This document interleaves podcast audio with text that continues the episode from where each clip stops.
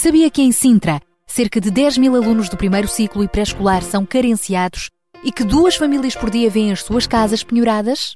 Todos os dias há alguém a precisar de ajuda e você pode ser a solução. Sintra Compaixão, o programa da RCS que abre portas à solidariedade. Sexta-feira, das 8 às 11 da manhã. Sintra Compaixão, Contamos consigo. Bom dia, contamos consigo na nossa emissão de hoje, dia 8 de maio, é o Sintra Compaixão. Sexta-feira passada foi feriado, estivemos de folga, mas estamos de regresso, é verdade. Daqui a pouco também já se junta a mim o Daniel Galaio e o João Barros. E porque na sexta-feira passada não houve programa, hoje vamos recordar o Dia do Trabalhador, mas vamos recordar este dia com otimismo. É mesmo. Então, uh, sobre este assunto falaremos mais daqui a pouco, também com o, João Barros. Vamos ter o nosso habitual espaço uh, Compaixão, a rubrica Compaixão hoje com mais um colaborador da uh, Sociedade Bíblica e no nosso fórum de hoje vamos falar sobre, mesmo no desemprego, sermos ativos. É isso mesmo. Então fica o convite para nos acompanhar na emissão de hoje do nosso Sintra com Paixão. Vai ser bom contar consigo também uh, desse lado. Enquanto isso, abrimos então com mais música. Vem adoremos agora. Aliás, é um bom convite começarmos por adorar. Adorar a Deus por mais este dia de vida, por tudo o que Ele é, por tudo o que Ele tem feito, por tudo o que Ele fará.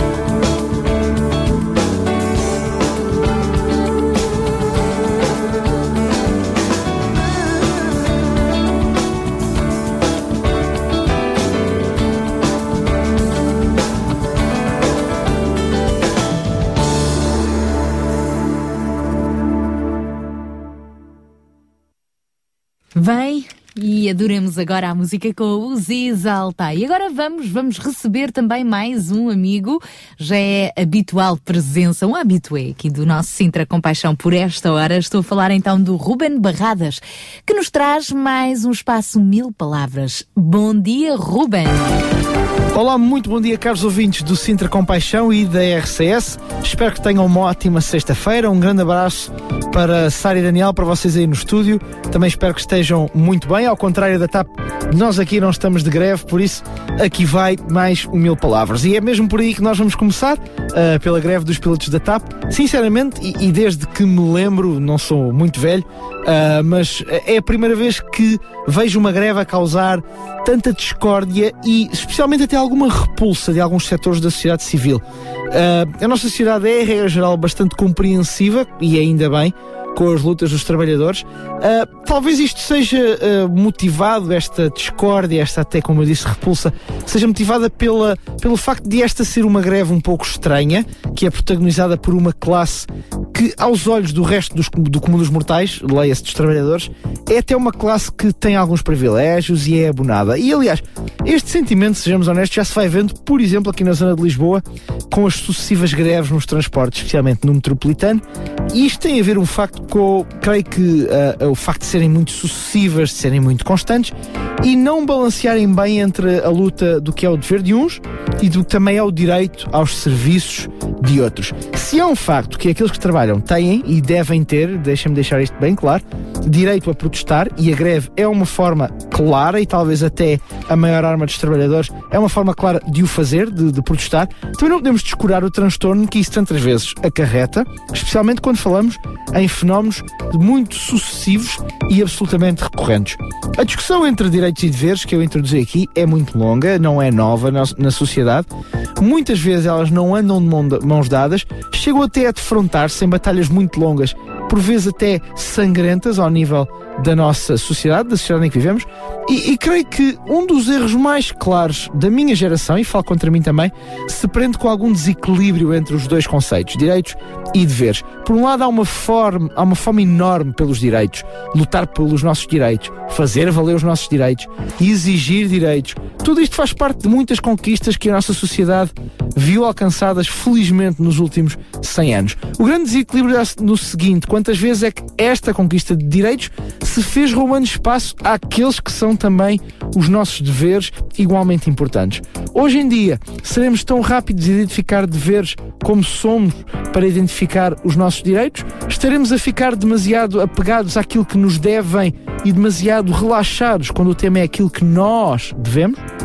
Eu creio que este é de facto um tema controverso e simultaneamente importante quando pensamos e refletimos sobre a nossa sociedade e aquilo que nós queremos que ela seja no futuro. E este, uh, este tema de facto tem essa capacidade.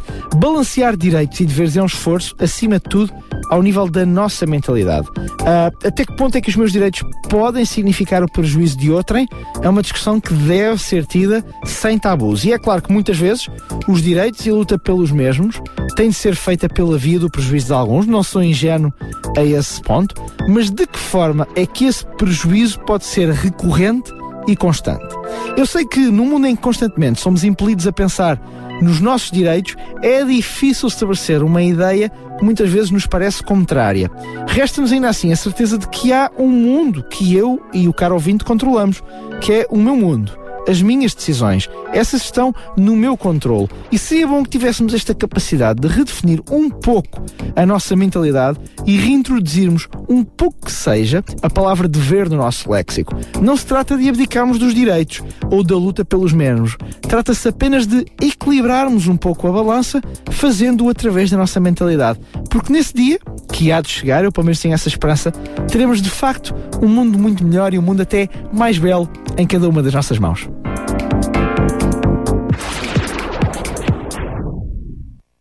Beijinho então ao nosso Ruben Barradas. Obrigada por mais este espaço Mil Palavras aqui no nosso Sintra Compaixão. São quase, quase 8h20. Daqui a pouco vamos receber também a Marta Watswood. Para já voltamos à música. Trago-lhe um tema da coletânea Alal Festival, neste caso com Deus do Impossível. O meu Deus é o Deus dos gigantes.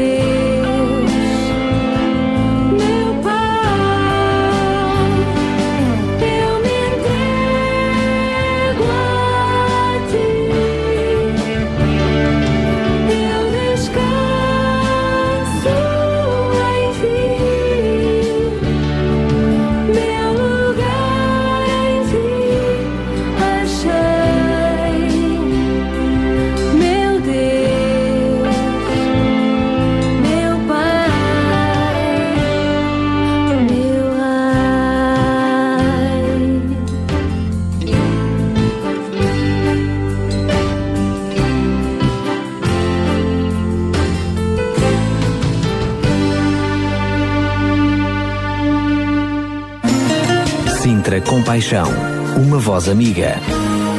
E vamos receber outra voz amiga, Marta Watson, de- no espaço Weekend. Muito bom dia, grande Marta. Olá Sara, olá Daniel, olá ouvintes de Sintra Compaixão e da Rádio RCS. Eu, como vocês sabem, sou a Marta e venho da UCB Portugal e estamos aqui para mais um weekend. Jovens, muito temos falado do compaixão, ideias, inspirações, até histórias de pessoas que têm sido um exemplo na vida dos outros, ou em certas comunidades ou cidades, ou até mesmo aqui. Mas, então e tu? O que é que tens feito? De certeza que há por aí imensas boas experiências e histórias de jovens com muita compaixão. E nós gostávamos imenso, mas mesmo imenso, de vos conhecer. Se és um deles ou estás a contar uma história de alguém, então liga aqui para o Sintra Compaixão. Vá, pega no telefone, manda um e-mail ou escreve no Facebook do Sintra Compaixão. Certeza que a Sara e o Daniel estão mortinhos por te ouvir. Sabem uma coisa?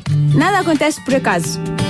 De certeza que já te aconteceu várias vezes pensar: Ah, passei por aquela situação, mas graças a isso hoje consegui isto ou aquilo. Ou Fiz aquilo sem ter bem a certeza se era a melhor opção, mas depois tudo valeu a pena porque cheguei até aqui, conheci um amigo ou até consegui ajudar uma pessoa. Tal como não existem coincidências, também nada cai do céu, como se costuma dizer. Tudo o que vale a pena, uma recompensa, um objetivo, requer esforço. Requer um compromisso, um investimento, mesmo que seja só em tempo, e o tempo é muito valioso. Muitas vezes falamos que queremos ser a geração que vai mudar este país. Queremos acabar com a corrupção, com a pobreza, com as guerras no mundo, com a poluição, com os animais abandonados, com o cancro, com o desemprego, com a discriminação e tantos outros problemas que afetam ou nos preocupam. Preocupamos-nos, discutimos, trazemos este tema em conversa em casa ou com os amigos, mas quando nos cruzamos com uma oportunidade de atuar, contribuir ou participar na luta contra qualquer uma delas, decidimos causar que afinal já temos muitas outras preocupações. Este weekend de hoje é um bocadinho diferente do normal, porque apesar de não estarmos a falar de nenhum tema em particular, eu gostava mesmo de vos convidar a fazer algo muito importante, mas mesmo muito importante. É uma mudança de atitude radical. Sermos rebeldes pela mudança deste mundo, com os nossos valores cristãos, com a nossa garra, energia e todos os recursos que temos, sejam conhecimentos, tempo, dinheiro, capacidades, o que seja. Não deixes que a tua passagem na Terra se limite a respirar, viver, casar. Torna-te diferente, torna-te uma força de mudança. Não importa o que os outros possam dizer disso. Esta é a nossa oportunidade. O que é que vais fazer com ela? Bem, até à próxima a todos. Adeus, Sara. Adeus, Daniel. Adeus a todos os ouvintes. Até para a semana. Beijinhos, Marta! E é isso mesmo, se tiver histórias de compaixão aqui, sobretudo para os mais jovens, histórias, testemunhos para partilharem connosco, então temos o Facebook da rádio, radiorcs.pt. Temos também uma página do Facebook do Sintra Compaixão, é só procurar por lá. Temos inclusive um grupo aberto. E aqui, através dos nossos contactos habituais, via SMS 96 10 44 707, ficamos então à espera de mais notícias. E avançamos com a voz de mais uma jovem, por falar em compaixão. O- a venda de- do CD com esta e outras músicas reverte precisamente para ajudar ahm, as crianças refugiadas de Israel, é verdade, ajudar através da Embaixada de Israel. Hum, Estou a falar do CD de Débora Esteves, que já passou por aqui pelos estúdios da RCS. Aliás, esta e outras entrevistas podem ser ouvidas em podcast através da nossa página, o site radiorcs.pt. Este tema, certeza incerta. No meio de tantas incertezas, há pelo menos uma certeza que nós podemos ter: é que Jesus está connosco. Então vamos a isso ouvir agora Débora Esteves. Não sei, tenho medo, não sei o que fazer. E tu, ó Deus, que tens para me dizer? Onde, quando, por onde devo ir? Mostra-me o rumo e faz-te ouvir. Não sei, tenho medo, não sei o que fazer. E tu, ó Deus, que tens para me dizer? Onde, quando, por onde devo ir? Mostra-me o rumo e faz-te ouvir outra vez. Quero cumprir a tua vontade. Nego-me a mim, a Jesus digo sim. Rasgaste o véu,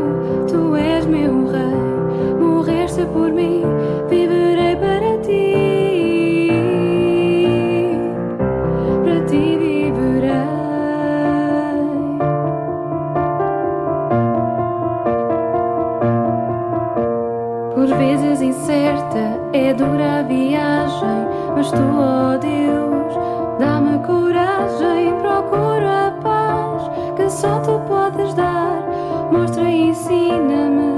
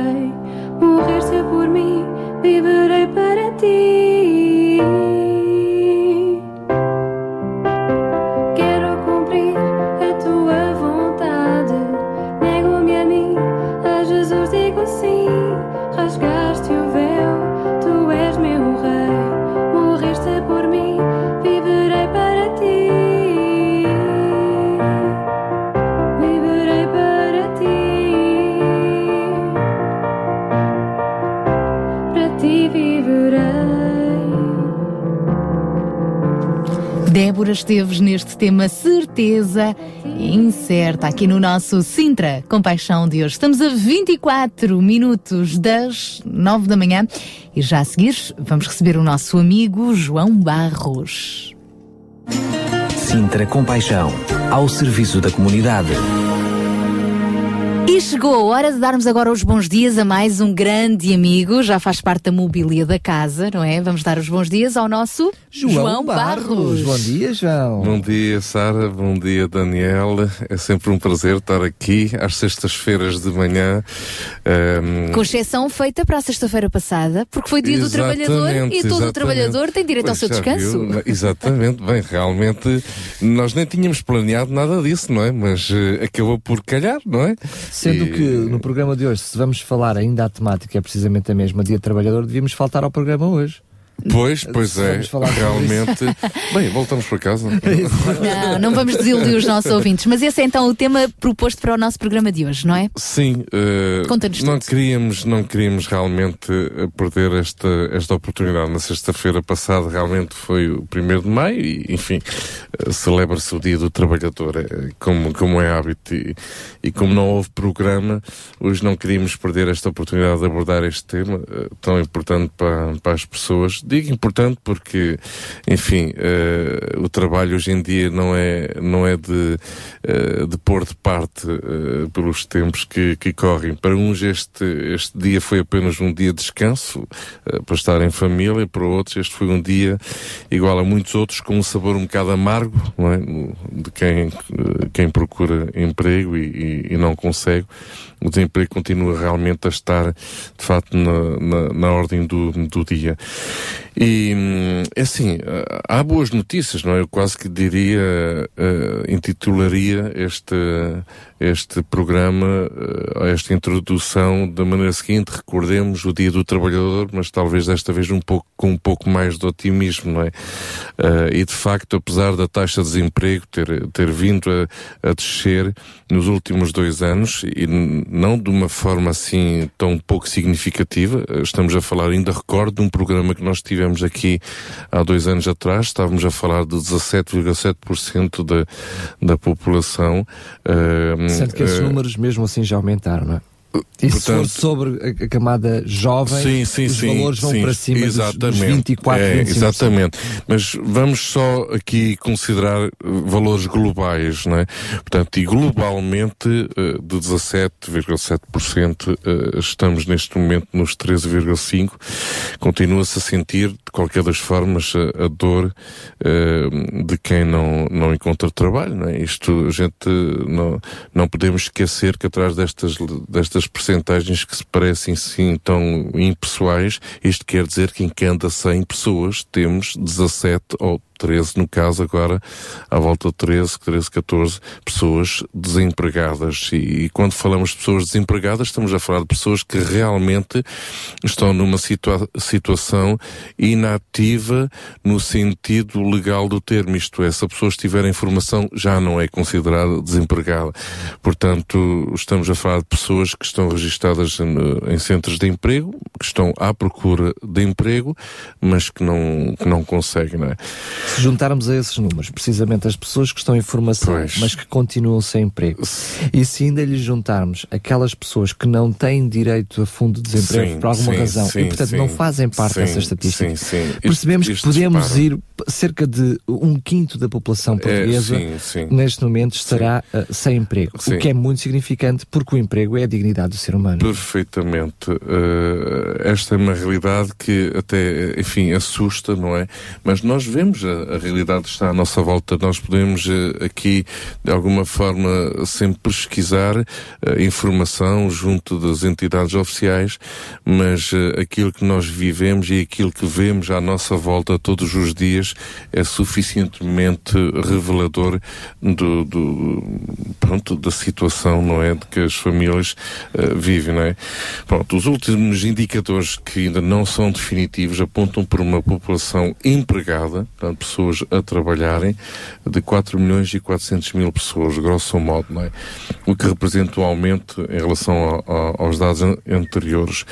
Uh, isto leva-nos a fixar uma população desempregada num número aproximativo de 700 mil pessoas. Portanto, é assim. Continua a ser preocupante. É preocupante. Mas olhando pelo lado positivo, pelo menos de um ano para o outro já se viu é um acréscimo mesmo, de. É isso mesmo. Há uma inversão do desemprego, há um aumento, mas o aumento. Sabe que, sabem que os números, nós podemos fazer falar os números de tantas maneiras. Uhum. Uh, nem sempre o, o decréscimo do desemprego é revelador, uh, é indicador de um aumento de emprego. Basta, por simplesmente, que as pessoas tinham ido embora do país uh, e, e, automaticamente já não entram. Que é outra realidade é que assistimos nos dias de hoje, não é? Portanto, enfim, uh, a, a, realidade é que uh, temos aqui ainda uma situação bastante bastante preocupante. E isso leva-nos também a valorizar muito mais o trabalho, Exatamente. não é? Não, acaba por não ser algo muito é pesado, sim, mas Exatamente. não um peso pela negativa, mas o trabalho é uma benção, é, é um privilégio. Exatamente. Acordar cedo para trabalhar.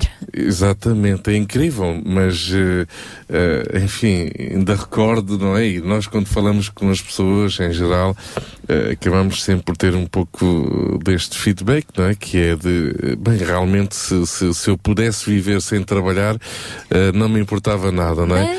Mas, mas como é que eu vivia? mas como é que nós viveríamos? Claro. Como é que sustentariam as nossas famílias, enfim, também nós não fomos criados para estar parados, não é? Portanto, uh, estas são, são razões suficientes para dedicar este programa a esta, esta temática.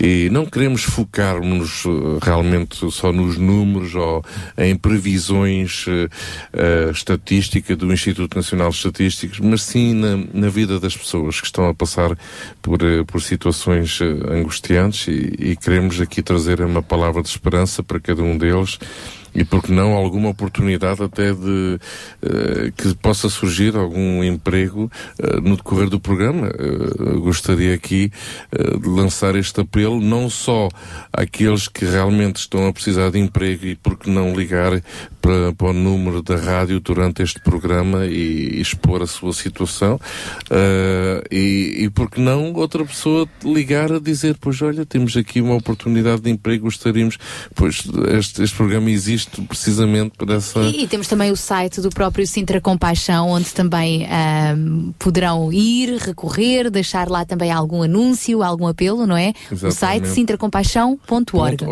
Eu acho que é preferível fazermos ao contrário, porque senão vai ser complicado. Eu já estou a imaginar, os telefones estão a tocar já o tempo todo. É ao contrário, ou seja, alguém que tenha um emprego para, para, para, dar, para dar uma vaga que possa entrar em contato connosco e depois sim. nós faremos esse apelo, apelo. e poderemos uh, assumir sim, e dar os contactos a quem precisar, porque ao sim. contrário, como é, como é óbvio, uh, infelizmente não vamos não, ter, não vamos ter como, como dar Seremos mais assertivos. Exatamente. Então é isso mesmo, uma palavra aqui aos empresários, não é? Aos patrões Exatamente. que estão aqui a ouvir-nos e que procuram alguém com determinada característica para trabalhar em determinado local, Exatamente. poderão fazê-lo durante a manhã e nós uh, partilharemos claro. o, o apelo ou mesmo através através do nosso telemóvel, às vezes é mais fácil enviar um SMS para, para o 96 10 44 707 96 10 44 isso mesmo. É 96 10 44 707. Ah, faltava o 707. Uma nota. É isso mesmo. Bom, João Barros, então está apresentado o tema é que isso. nos vai acompanhar ao longo desta manhã. Exatamente. Voltaremos a ele também no nosso fórum de hoje, não, não é? Não podemos esquecer que realmente também hoje é, é, o Dia Mundial da Segurança Social. Nós iremos ter a participação do, do Dr. Samuel Cerqueira em representação da Sociedade Bíblica, que irá trazer é já daqui também, a pouco. daqui a pouco, que irá trazer daqui a pouco, também. Na próxima hora. Exatamente que irá trazer também aqui uma, uma continuidade àquilo que temos vindo a desenvolver ao longo destas semanas todas, não é? Sobre a influência de Cristo, isso desde a Páscoa, é? que nós iniciamos esta série, a influência de Cristo nas mais diversas áreas de influência da sociedade, e já passamos aqui pela família, pela educação, pela política, e hoje vamos, e falar, hoje então... vamos falar de economia. Uh, e é interessante trazer esta dimensão de Cristo na economia, no sentido em que uh, a própria segurança social, o próprio conceito de proteção social surge de um desejo de ajudar quem precisa. Uh, nem sempre tivemos direito a baixa, nem sempre tivemos direito a licença de maternidade, nem sempre tivemos direito a reformas. E mais uma vez vemos uh, então os valores do cristianismo por detrás. Tudo isto nasce realmente tipo de do, iniciativas. Do, do, do amor pelo próximo e, e, estas coisas estão a ser muitas vezes eh, repostas em causa ainda hoje em dia, não é? Se, nós costumamos ouvir dizer, bem, se, se, a economia está mal, uh, como é que nós podemos pagar baixas ou fundo de desemprego ou abonos de família, como é que isso é possível? Realmente temos temos já uh, ventilado essa situação aqui de que se, se a população portuguesa viesse a, a perder o benefício dos, das prestações sociais, estaríamos a falar de perto de 40% a 50% da população portuguesa que estaria uh, no limiar da pobreza. Portanto, estamos a falar de coisas muito sérias e realmente tem que haver recursos para, para ajudar essas famílias. E no fórum iremos ter realmente um, uma pessoa que é, é empresário uh, e também uma pessoa que é funcionário, que trabalha por conta de outra e que também já passaram por situações de uh, grandes uh, lutas financeiras. É? Nós às vezes ficamos com a ideia de que é empresário tem dinheiro, tem influência, tem pode tirar, férias, pode tirar as férias que lhe apetecer, vai trabalhar se quiser. não é bem isso, não é? E por outro lado, eu já ouvi muitos empresários dizer assim: eu só gostava era ter a vidazinha de um funcionário. e também já ouvi funcionários dizer eu queria viver uma vida de patrão, uh, mas não é bem assim. A galinha da vizinha é sempre melhor que a minha. Tu tens os seus direitos e os seus deveres. Exatamente. Ok, João, então vamos ficar com este tema para o nosso programa de hoje, até às 11. Obrigada mais uma vez por estares connosco e vamos juntos. Agora ficamos vamos com mais um tema uma musical música. e já voltamos à conversa. Te amo, Deus, com tudo o que sou. Te adoro e me prostro a teus pés. Meus medos, minhas falhas, eu te entrego. Eu sei que a tua bondade não tem fim. Na fraqueza, o teu amor me encontrou. Tua presença acalma toda a minha dor. És como um refúgio na batalha. Aqui meu coração encontra paz.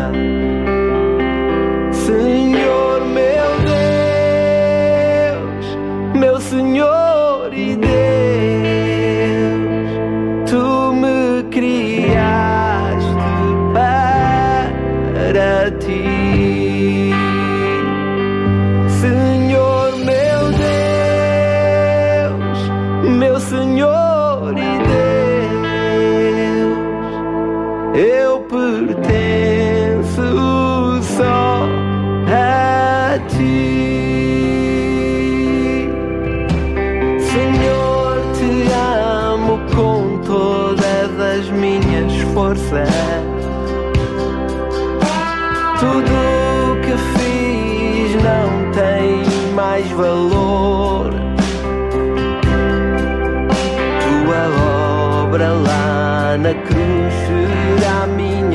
minha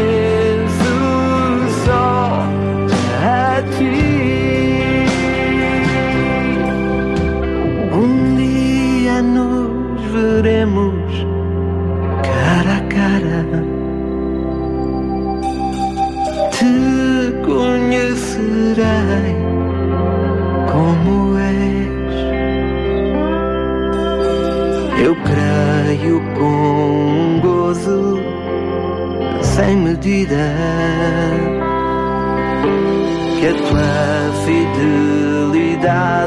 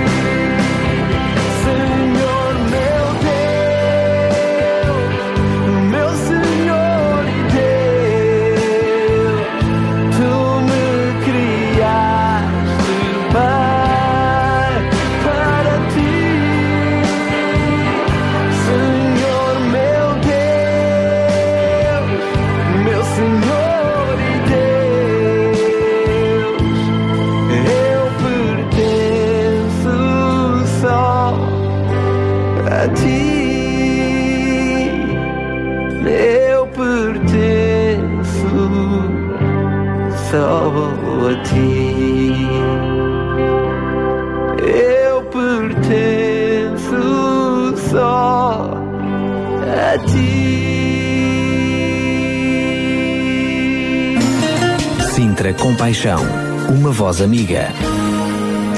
Estamos a terminar a primeira hora do Sintra Compaixão. Hoje lançámos também aqui um desafio a propósito do Dia do Trabalhador, que se assinalou a semana passada, mas este volta a ser um tema em destaque no nosso programa de hoje e uh, o desafio uh, colocado há pouco pelo João Barros é precisamente se tem uh, algum emprego disponível e anda à procura de alguém, portanto, se tem alguma oferta de emprego, não vamos dizer quem procura emprego porque esses são muito mais, vamos fazer ao contrário, se tem alguma oferta de emprego e que nós possamos divulgar então no programa de hoje com os respectivos contactos, então basta ligarmos 21910 63 3310 ou através da nossa página do uh, Facebook, facebook.com.br RCS, ou ainda através de, um de, uma mensagem escrita SMS para o 96 10 44 707. 96 10 44 707.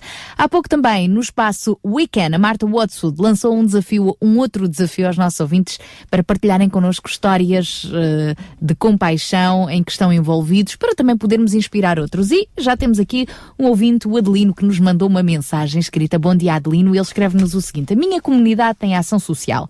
Não depende do Banco Alimentar, nem do, do Estado, depende sim de Deus e do povo da Igreja que é fiel nos dízimos e nas ofertas e tem o seu coração disposto a ajudar quem precisa. Temos um sem número de pessoas que precisam de ajuda, tanto física como espiritual. Temos famílias que não têm qualquer ordenado para sobreviver. Temos outras que só têm um ordenado e mal dá para pagar as contas. Temos outros que vivem da reinserção social. A ação social chama-se Coração de Ouro, é como se chama então este trabalho, Coração de Ouro Os grupos da noite são titulados Os Anjos da Noite. Damos sopa aos sem-abrigo todos os dias em zonas diferentes. Os membros da igreja são voluntários para servir a Deus e aos homens. É uma comunidade que está espalhada quase por todos os países do mundo. Já chegamos a, a países onde uh, nenhuma igreja podia entrar. Deus é fiel. O povo das igrejas não é rico, mas tem uma, a maior riqueza dentro delas, que é dar a quem precisa. Quem menos tem é quem, menos, é quem mais dá. Porque Deus é fiel para cumprir as suas promessas na vida do seu povo, ou seja, a fé com as obras. Quem assina então é o Adelino, que deixa aqui ainda uma um, um PS se quiserem uh, saber mais sobre esta instituição, é só ir a centrodeajuda.pt e estará lá uma, dia, uma equipa de amigos que pode falar com vocês. Que Deus vos abençoe. Obrigada, Adeline, também por partilhar connosco este testemunho. Daqui a pouco já voltamos também, vamos ter o nosso, daqui a pouco o nosso espaço links para dar outro link de outra uh, iniciativa, outra instituição à qual nos possamos juntar para ajudar. Daqui a pouco o nosso amigo Carlos Pinto Leite, também uh, fiel amigo aqui no nosso Sintra Compaixão, uh, está por aqui então para nos trazer esse espaço links. Mas para já, a fechar então esta primeira hora do Sintra Compaixão, continuamos com mais música para o inspirar, para o acompanhar. É isso mesmo, é sempre bom. É o que vamos fazer agora também com Carrie Drove.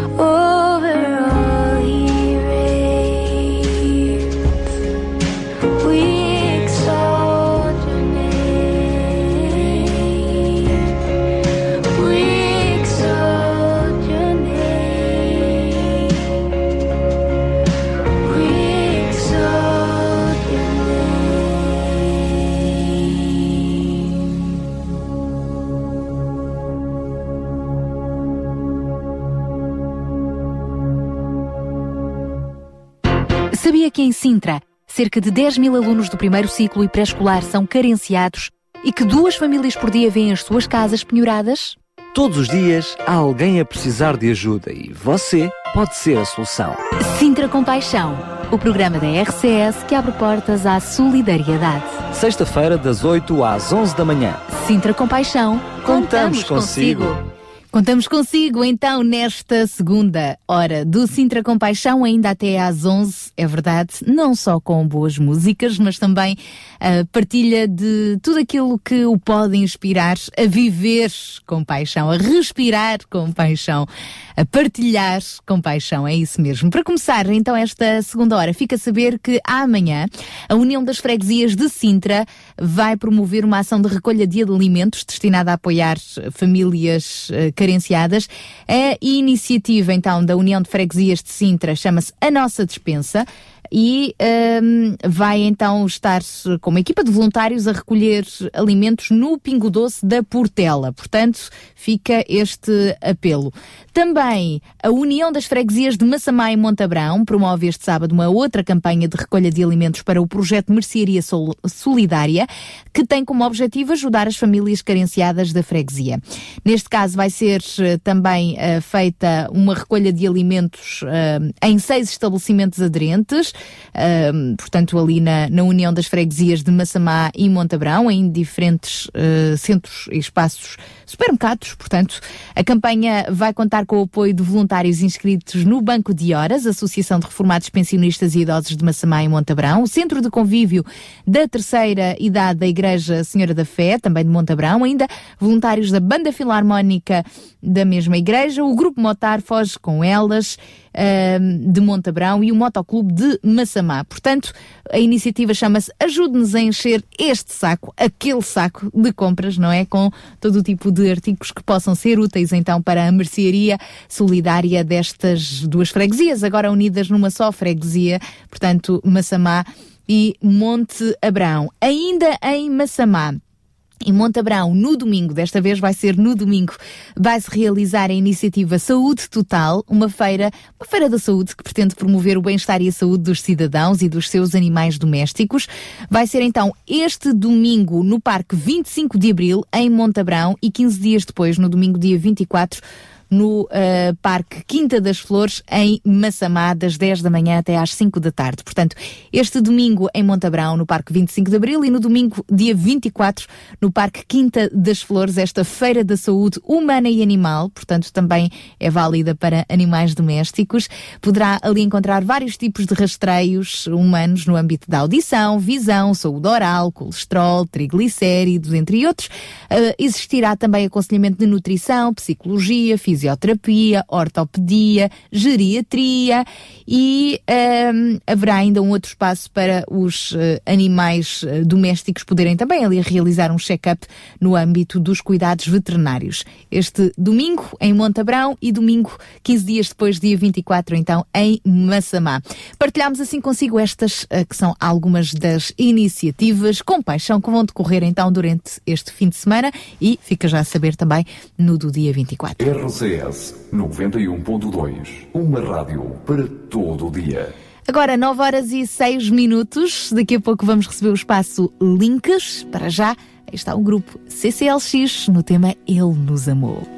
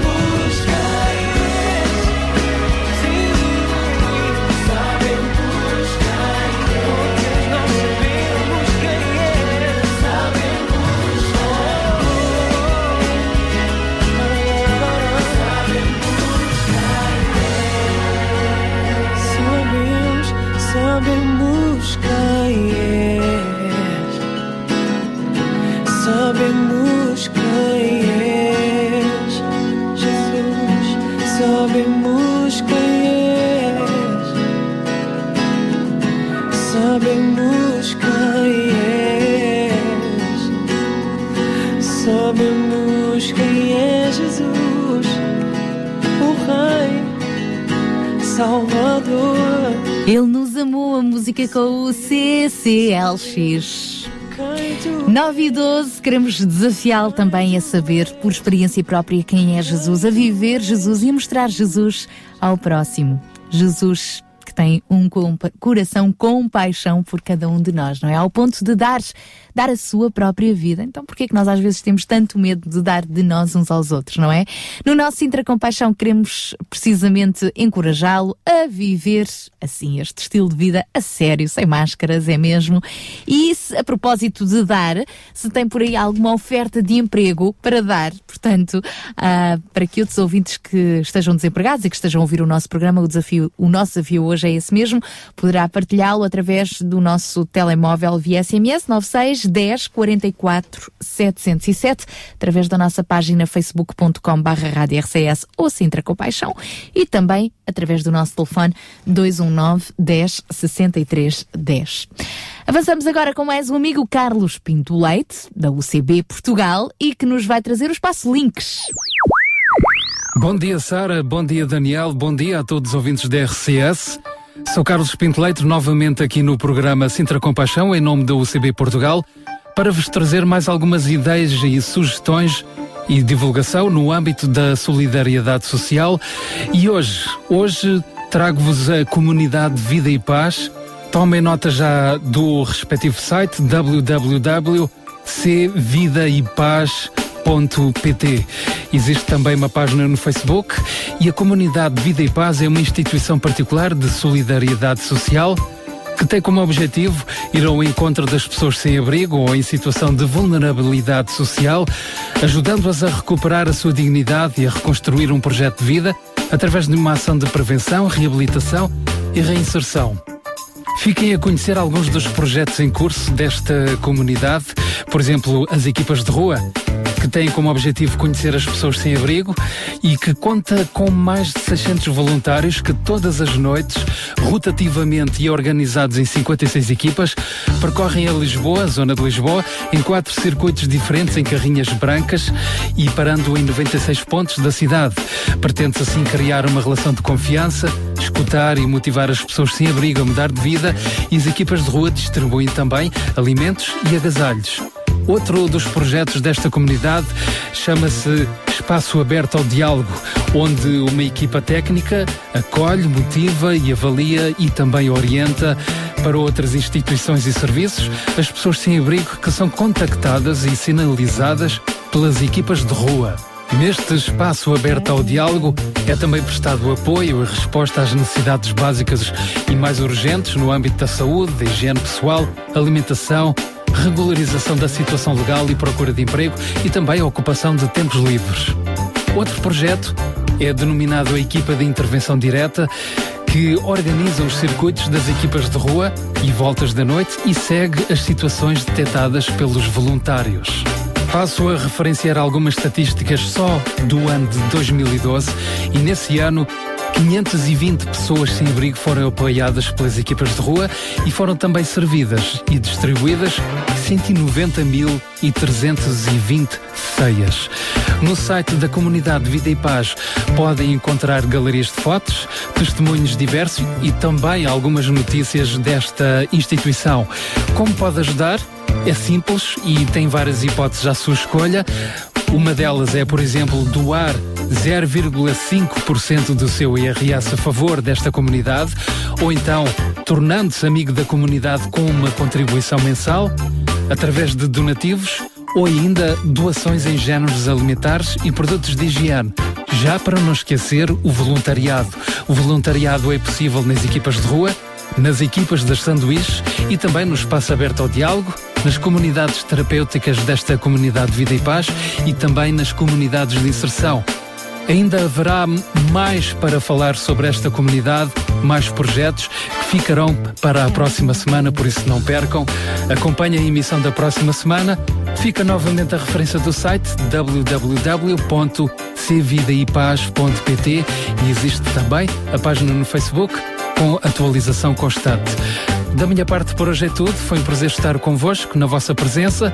Passo a emissão para as mãos da Sara e do Daniel Tenham um excelente fim de semana.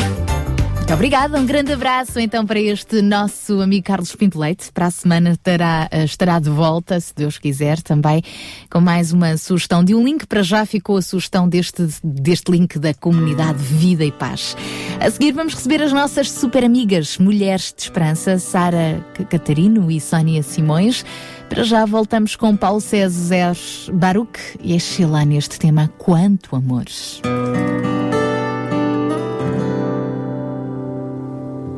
Quanto amor, quanto amor Ele tem por mim.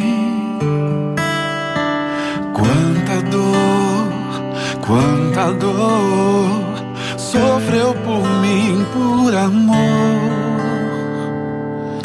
Oh, quanto amor, quanto amor Ele tem por mim. Quanta dor, sofreu por mim por amor. A razão de tão grande amor foi mostrar que a minha vida tem valor. Sou tão precioso para Deus que Ele deu o seu filho pra morrer na cruz por mim. Razão de tão grande amor foi mostrar que a minha vida tem valor. Sou tão precioso para Deus que Ele deu o seu filho pra morrer na cruz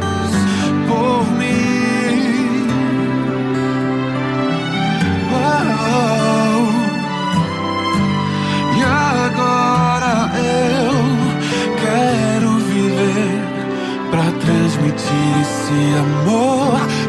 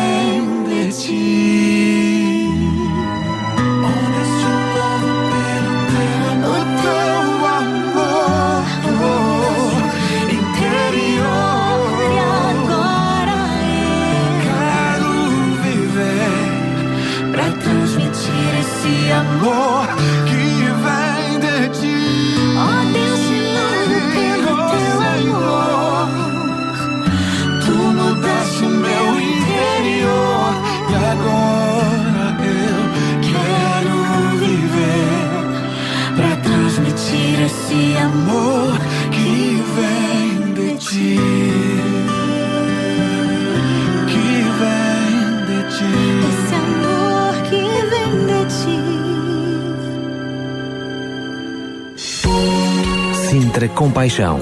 Paixão por Cristo e compaixão pelas famílias do Conselho de Sintra.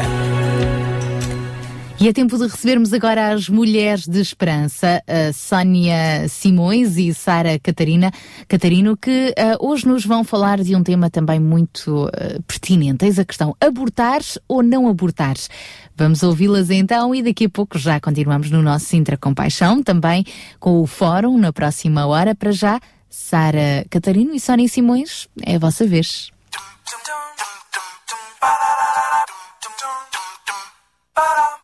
Na próxima meia hora, vai encontrar um tempo precioso com o projeto ANA, que oferece compaixão e esperança às mulheres em todo o mundo, em mais de 50 idiomas. Testemunhos, meditações, música, conselhos práticos e ensinamentos espirituais para o cotidiano da mulher. Está no ar. Mulheres de Esperança. O programa para mulheres que teimam em ter fé na vida. Não consigo. A minha família é muito pobre. Já temos pouco com que alimentar os que cá estão. A minha família vai matar-me e o meu namorado quando descobrirem. Como é que eu posso fazer isto? Já tenho cinco crianças. No princípio fiquei confusa, mas já percebi agora. Todas estas mulheres têm algo em comum. Estão grávidas, sem esperar e estão em pânico. É isso. E todas elas não conseguem enxergar como será possível ter um filho e estão desesperadas para mudar a sua situação. Amiga, talvez você seja uma dessas pessoas. Vamos abordar este tema hoje no seu programa Mulheres de Esperança. Hoje fechei os olhos, senti que estava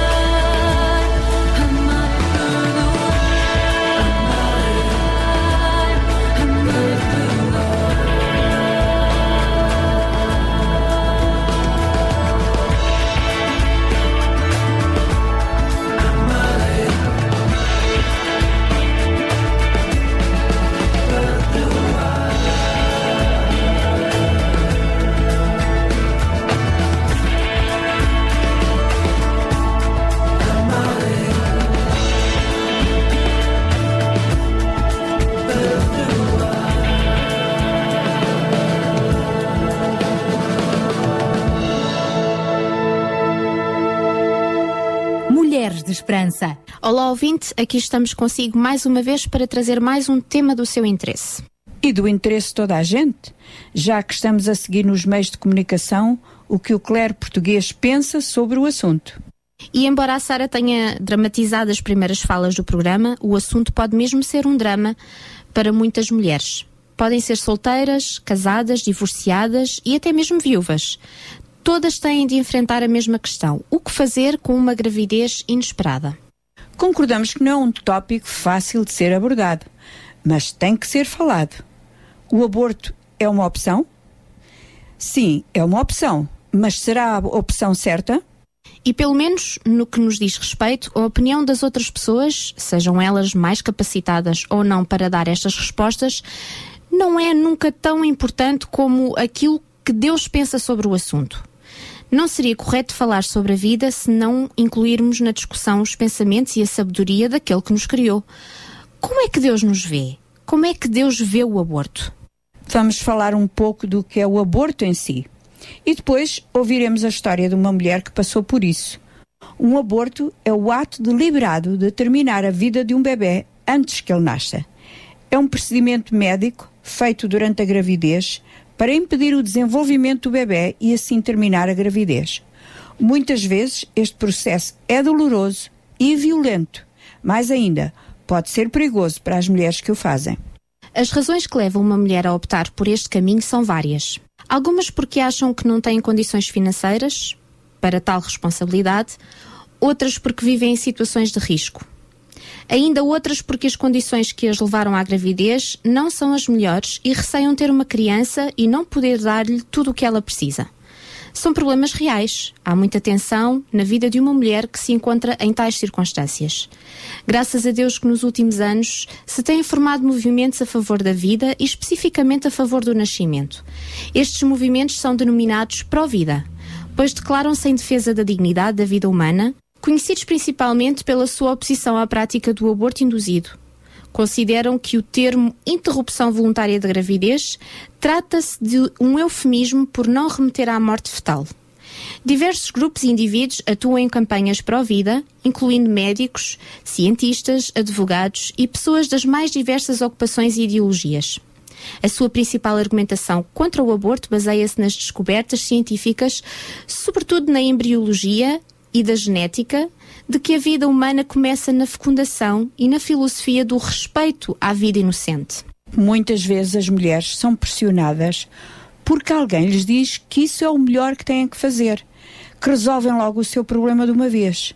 Uma amiga nossa que passou por um aborto e nos pediu anonimato diz-nos o seguinte: Lembro-me exatamente do dia em que fiz o aborto.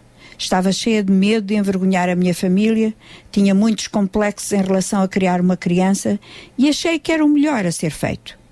Parece que revivo todos os momentos daquele dia, pois foi para mim uma experiência muito dolorosa. E pelo que sei, Sara, esta mulher tem um trabalho em que viaja pelo mundo inteiro e tem possibilidade de falar com inúmeras mulheres. É verdade, e ela diz que quando fala com outras mulheres que passaram por esta experiência, Todas têm os mesmos sentimentos que ela teve: medo e solidão. E diz mais: fisicamente, o aborto foi difícil, tão doloroso que parecia que alguma coisa era arrancada de dentro de mim. A maioria dos abortos são feitos por sucção. E para entendermos a força dessa sucção, direi que é mais potente que qualquer aparelho que usemos nas nossas casas. Esse tipo de força é perigoso para o nosso corpo Muitas vezes o cérvix, o músculo na base do nosso ventre, é prejudicado e pode até ser cortado, fazendo muito mal à saúde da mulher. Este é o perigo físico. Emocionalmente, senti-me como que anestesiada ao princípio, não queria pensar no que tinha acontecido, no que tinha feito, não queria falar disto com ninguém.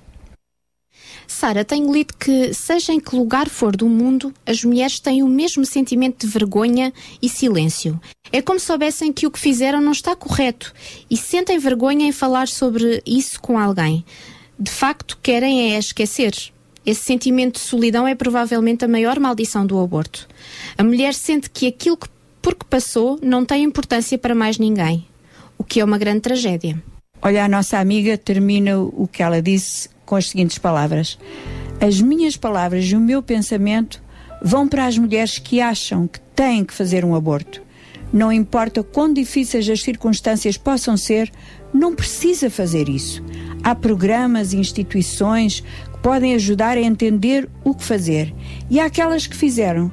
Você pode partilhar a sua verdade, a sua experiência e talvez ajudar outras que enfrentam uma situação semelhante.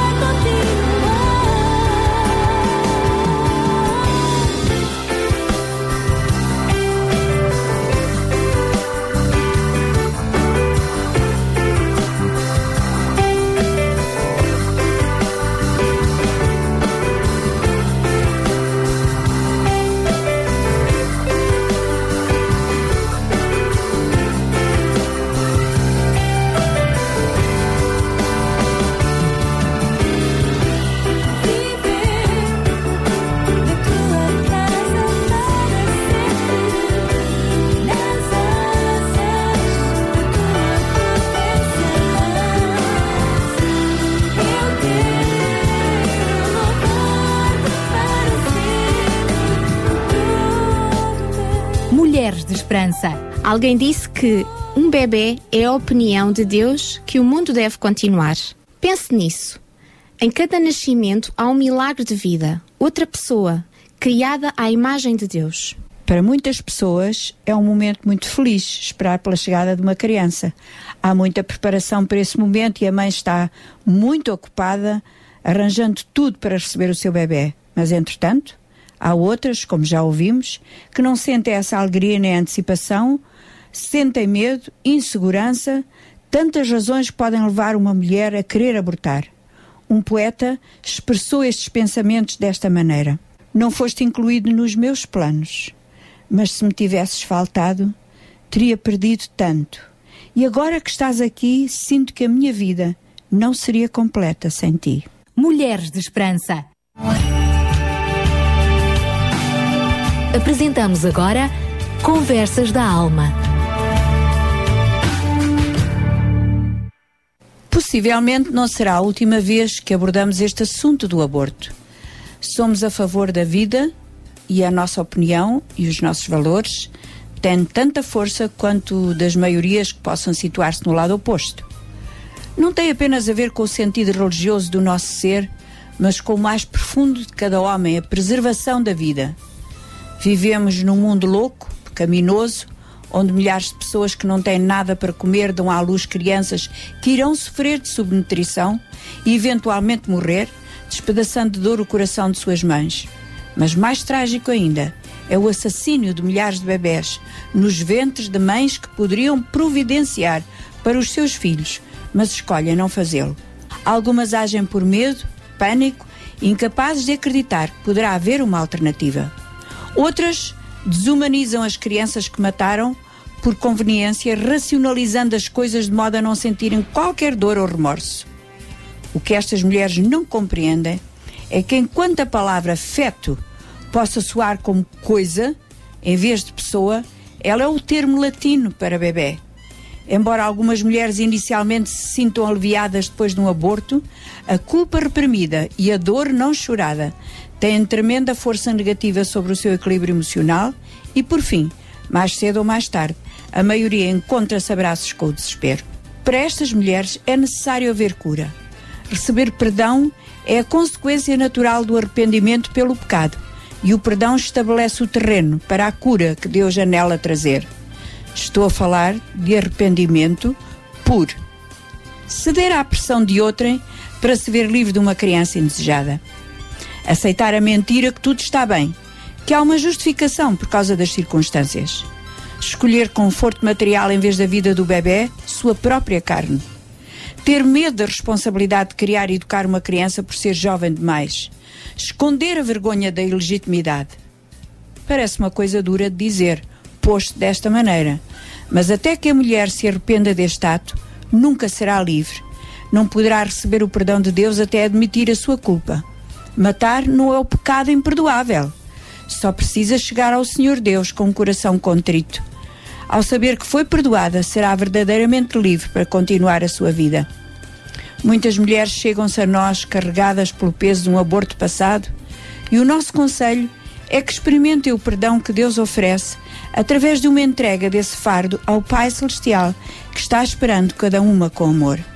As crianças são dons de Deus, não são produtos de lojas de conveniência. E embora algum dos nossos filhos tenham chegado como uma surpresa, e na sua maioria em alturas inconvenientes, temos que aceitá-los como dádivas preciosas. A lógica fria e dura deste mundo dirá que não é possível tê-los, mas algures no nosso coração, Deus pode fazer fluir tanto amor que possamos abraçar com alegria cada um deles. Há esperança para si, querido ouvinte, nesse lugar frio de remorso onde se encontra.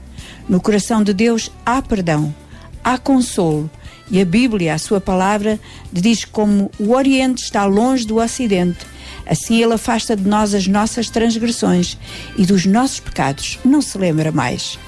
Quando você receber este perdão, receberá também a alegria de saber que essa criança que não desejou também está num lugar de segurança os braços de Jesus.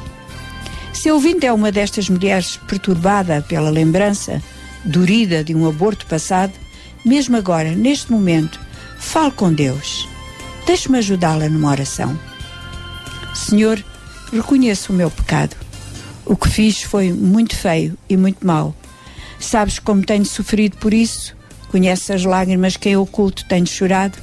Mas hoje ouvi que na tua mão está o perdão. E venho a ti agora para receber a graça desse perdão. Concede-me no nome do teu filho Jesus, que morreu na cruz pelos meus pecados e torna o meu espírito livre para a vida. Recebe a gratidão do meu coração por esta graça que me concedes. Amém. Querido ouvinte, Deus ouviu e respondeu. Você já sente a paz a encher a sua alma. A seguir, virá a alegria de um novo dia. No final deste programa, queremos mais uma vez dizer-lhe que estamos aqui, à sua disposição para ouvi-la. Quer seja uma dúvida, sugestão ou pedido de oração, o nosso coração está aberto para recebê-la. Para a semana cá estaremos outra vez, com todo o carinho. Mulheres de Esperança. O programa para mulheres que teimam em ter fé na vida. Uma produção da Rádio Transmundial de Portugal.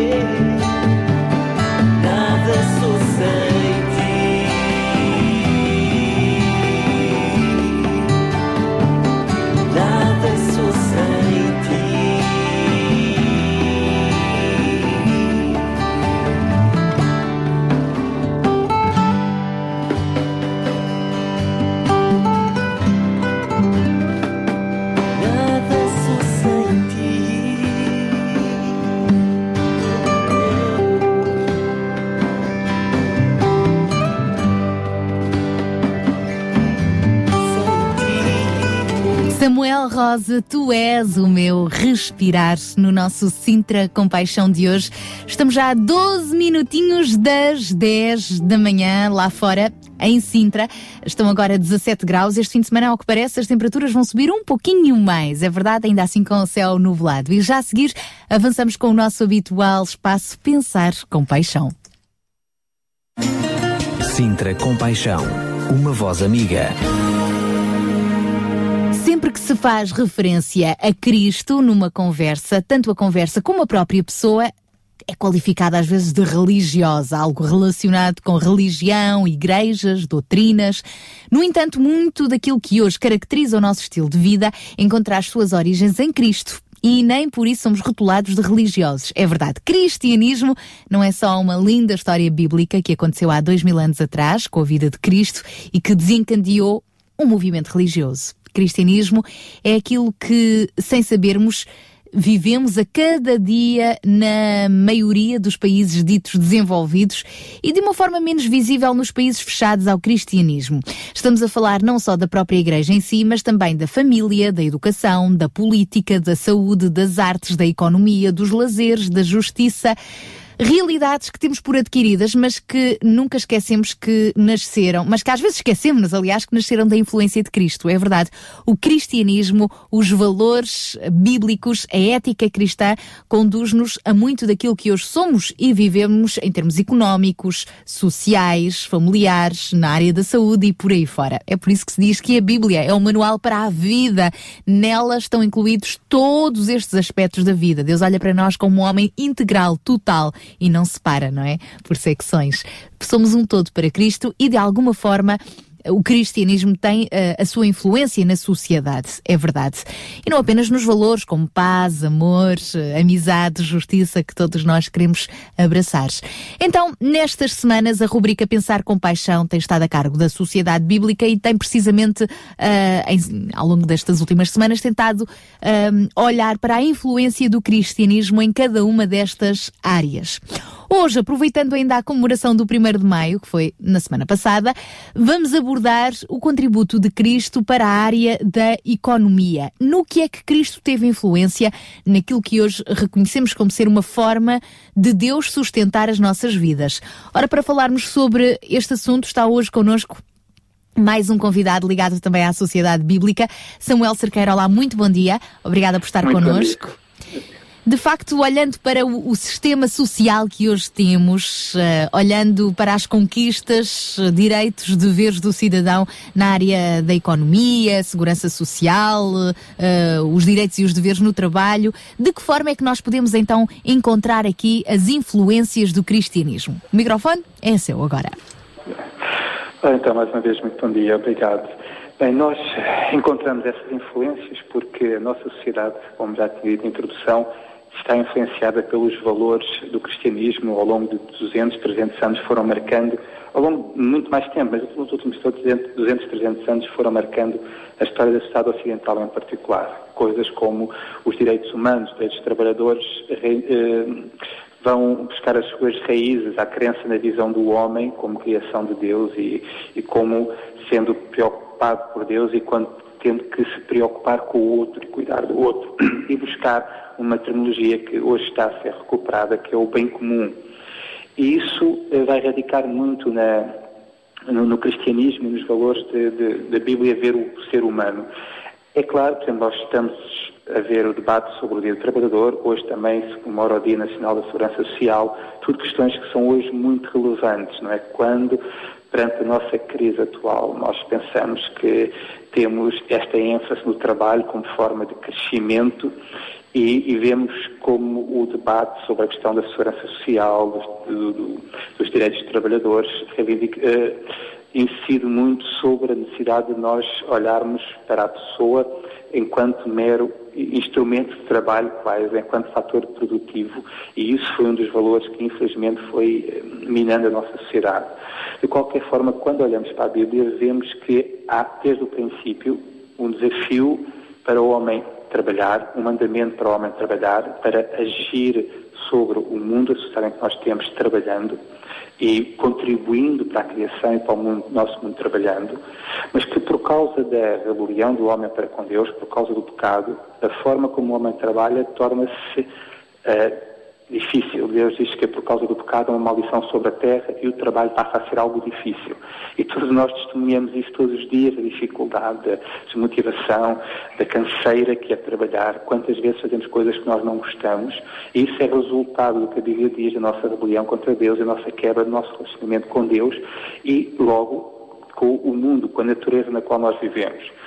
E isso tem-se refletido ao longo da história. Tem marcado toda a história, toda a sociedade e hoje culminamos com, o estado em que nós temos da crise económica, que não sabendo distinguir as coisas, levamos a pessoa para uma dimensão do trabalho como ferramenta, como fator produtivo, como recurso produtivo, que tem tido consequências no desgaste e na, e na, desvalorização do ser humano. Hoje temos outros problemas também da questão da social, da saúde, com o envelhecimento da população, o das pessoas e o sustento dessas pessoas. A vida também preocupou-se sempre com o bem comum, em que nós trabalhamos numa dimensão pessoal, mas devemos trabalhar numa dimensão de contribuição para o bem dos outros, para o cuidado dos outros. Havia uma preocupação bíblica, e o Velho Testamento é muito claro na relação do povo de Israel com o cuidado dos outros, porque nós trabalhamos, mas poderá haver situações como eh, crises eh, ambientais, ecológicas, eh, más colheitas agrícolas, que podem afetar a capacidade da pessoa obter sustento. Também um dos grandes problemas que a Bíblia aborda, que é a principal causa de, pobreza no Velho Testamento e ao longo da Bíblia, é a opressão e a dominação humana, a exploração como forma de controle da vida humana. E isso também é algo que quebra os mandamentos e a vontade de Deus para a relação humana, porque o objetivo de Deus é que não haja pobres, que ninguém tenha necessidade. E então nós temos que trabalhar para que isso seja invertido e isto seja alterado. Uh, e é por isso que nós dizemos este debate sobre a segurança social hoje o cuidado é um debate pertinente, porque tem a ver como é que nós todos contribuímos para o bem comum, para a sociedade como um todo. E estes valores da UDA, por exemplo, o 1 de maio, que foi o debate pelas 8 horas de trabalho, em que as pessoas tinham direito a trabalhar, a recriar-se e a descansar-se como um fator de vida, passar uma relação social com os outros, estar com os outros, vai buscar em valores cristãos em que nós trabalhamos, mas também temos que descansar. Isto é um mandamento bíblico, a relação entre trabalho e descanso. Acho que é uma das grandes dificuldades da nossa sociedade perceber esta relação. E achamos que o crescimento puro, o trabalho puro, vai conseguir produzir mais riqueza, esquecendo que nós, como seres humanos, precisamos descansar e nos recriar e ter relacionamentos saudáveis relacionamentos produtivos. Eu gostava só de terminar com uma citação de Henry Ford, um dos pais da, da produção em série e um dos grandes homens da, da, do, do, sistema produtivo eh, moderno.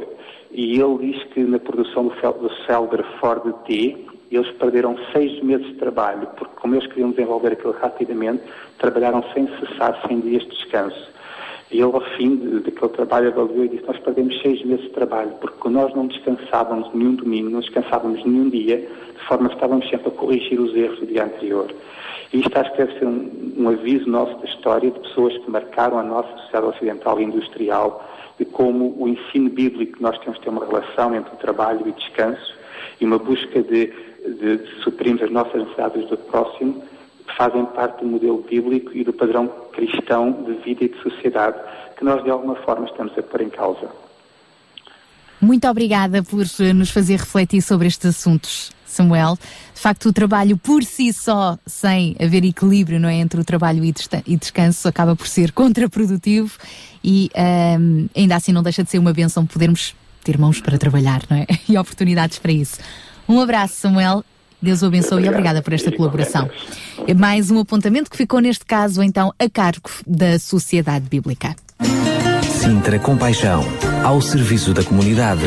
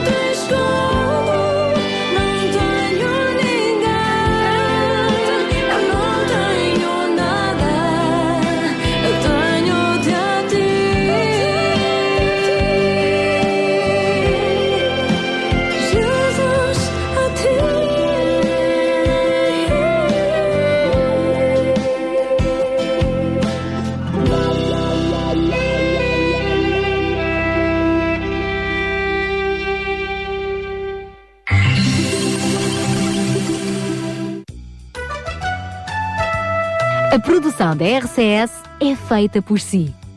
Entre no facebook.com barra Rádio RCS e visite-nos. Gostamos muito dos teus comentários e mensagens deixados na nossa página. A sua participação conta muito, apenas alguns cliques de distância. Sabia que em Sintra, cerca de 10 mil alunos do primeiro ciclo e pré-escolar são carenciados e que duas famílias por dia veem as suas casas penhoradas? Todos os dias há alguém a precisar de ajuda e você pode ser a solução. Sintra Compaixão, o programa da RCS que abre portas à solidariedade. Sexta-feira, das 8 às 11 da manhã. Sintra Compaixão, contamos, consigo. 10 horas e 2 minutos, bom dia, Daniel Galaio. Vamos continuar com o nosso Sintra Compaixão e nesta terceira hora vamos ter também o nosso fórum habitual. É isso mesmo, é mesmo, mesmo. Já a seguir, para já vamos ouvir mais uma musiquinha e logo a seguir vamos olhar de uma perspectiva cristã para o trabalho. Mas não é uma musiquinha, aqui só passam grandes músicas. Só grandes músicas. É neste caso ficamos com Musiquinha porque é pequenininho, porque o fórum vem já já. Casting Crowns neste Who Am I? Who am I that the Lord of all the earth would care to know my name, would care to feel my hurt? Who am I that the bright and morning star would choose to light the way for my ever wandering heart? Not because of who I am, but because of what you've done. Not because of what I've done, but because of who you are. I am a flower quickly fading, here today and gone tomorrow. Tossed in the ocean, vapor in the wind. Still, you hear me when I'm calling. Lord, you catch me when I'm falling,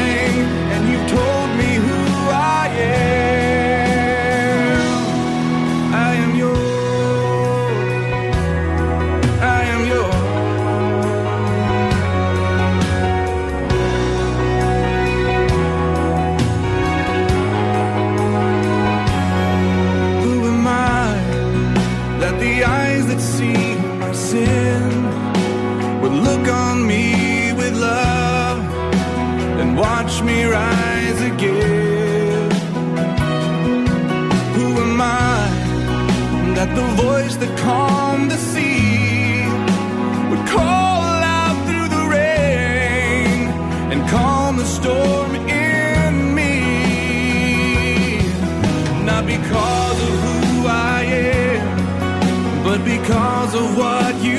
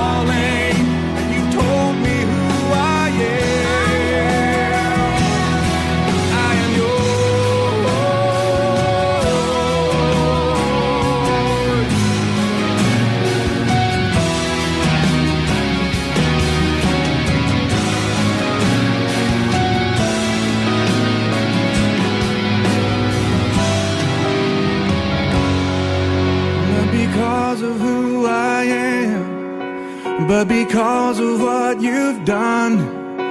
Not because of what I've done, but because of who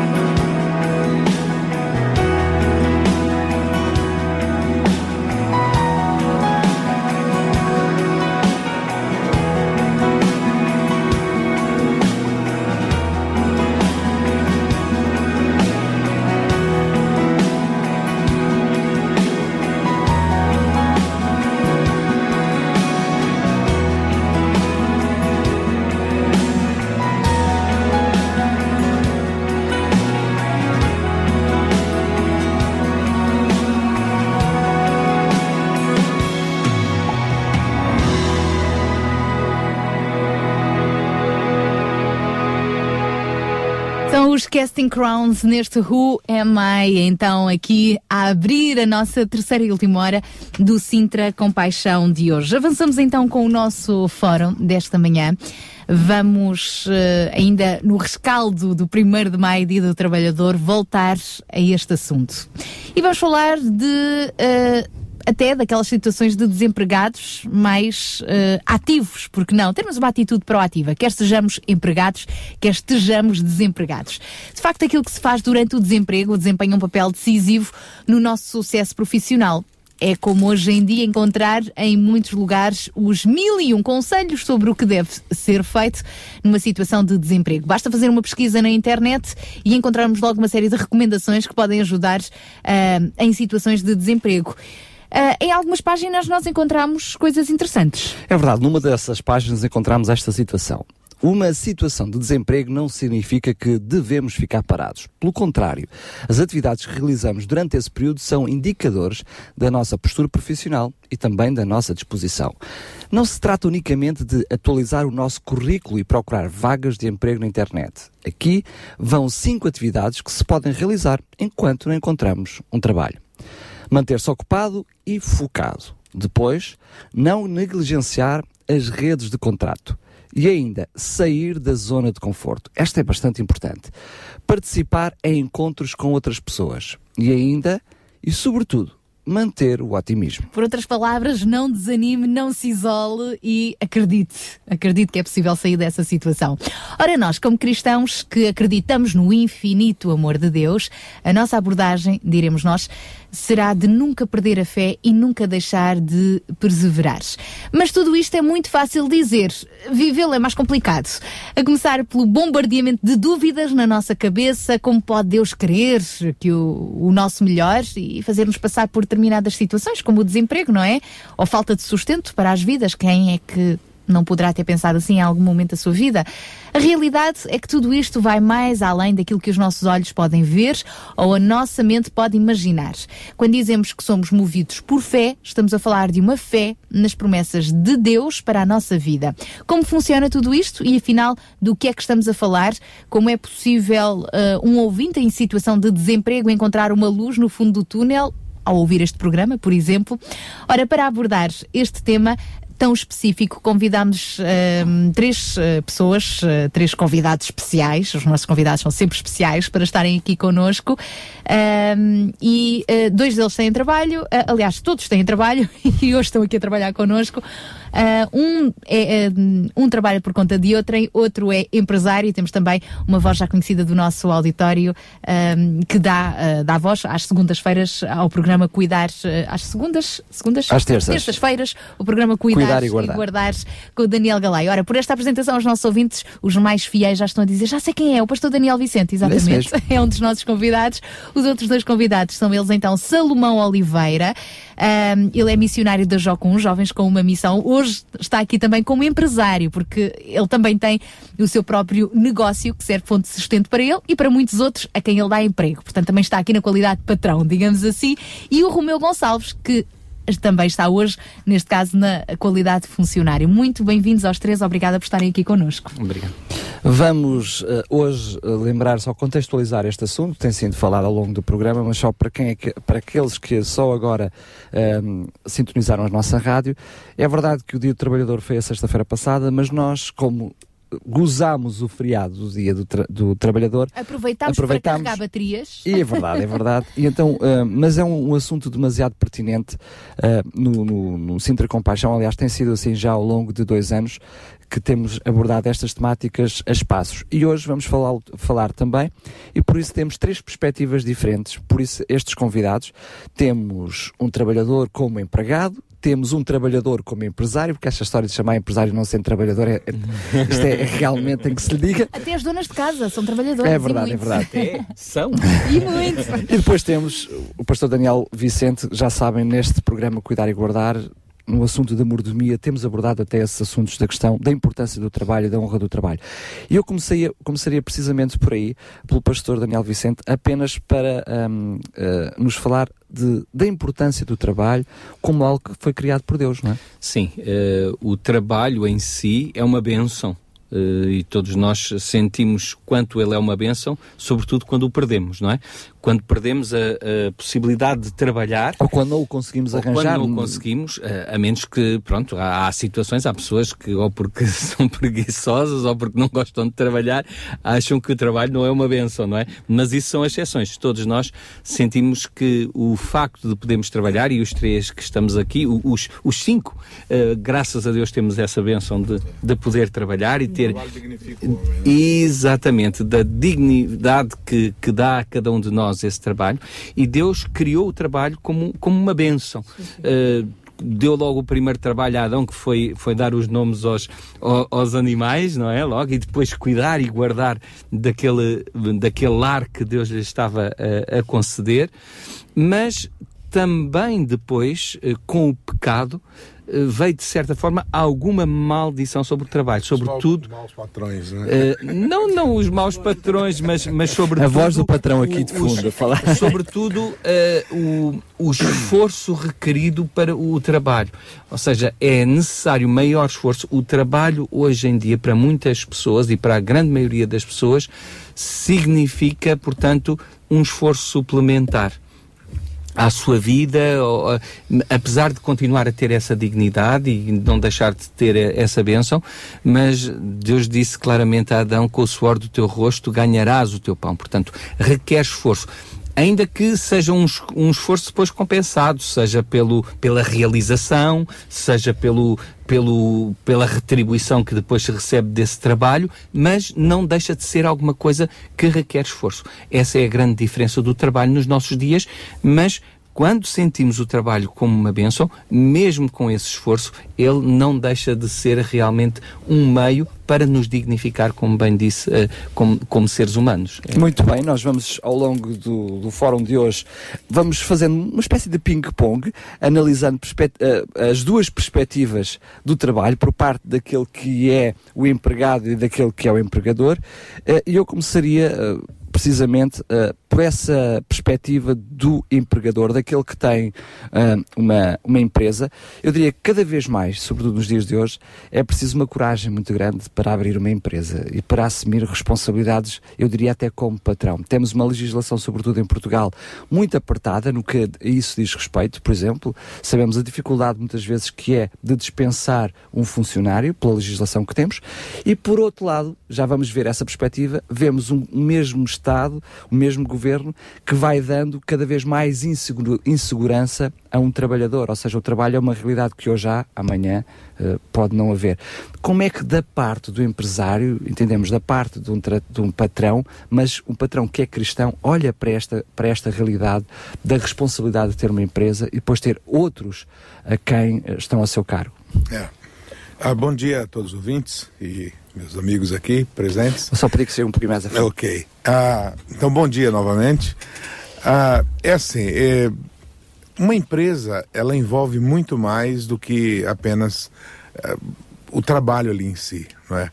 é? Tem que gerir muita coisa. Gerir o balneário, como, como costumam dizer, gerir, porque na realidade... Gerir pessoas, né? Gerir pessoas, não é?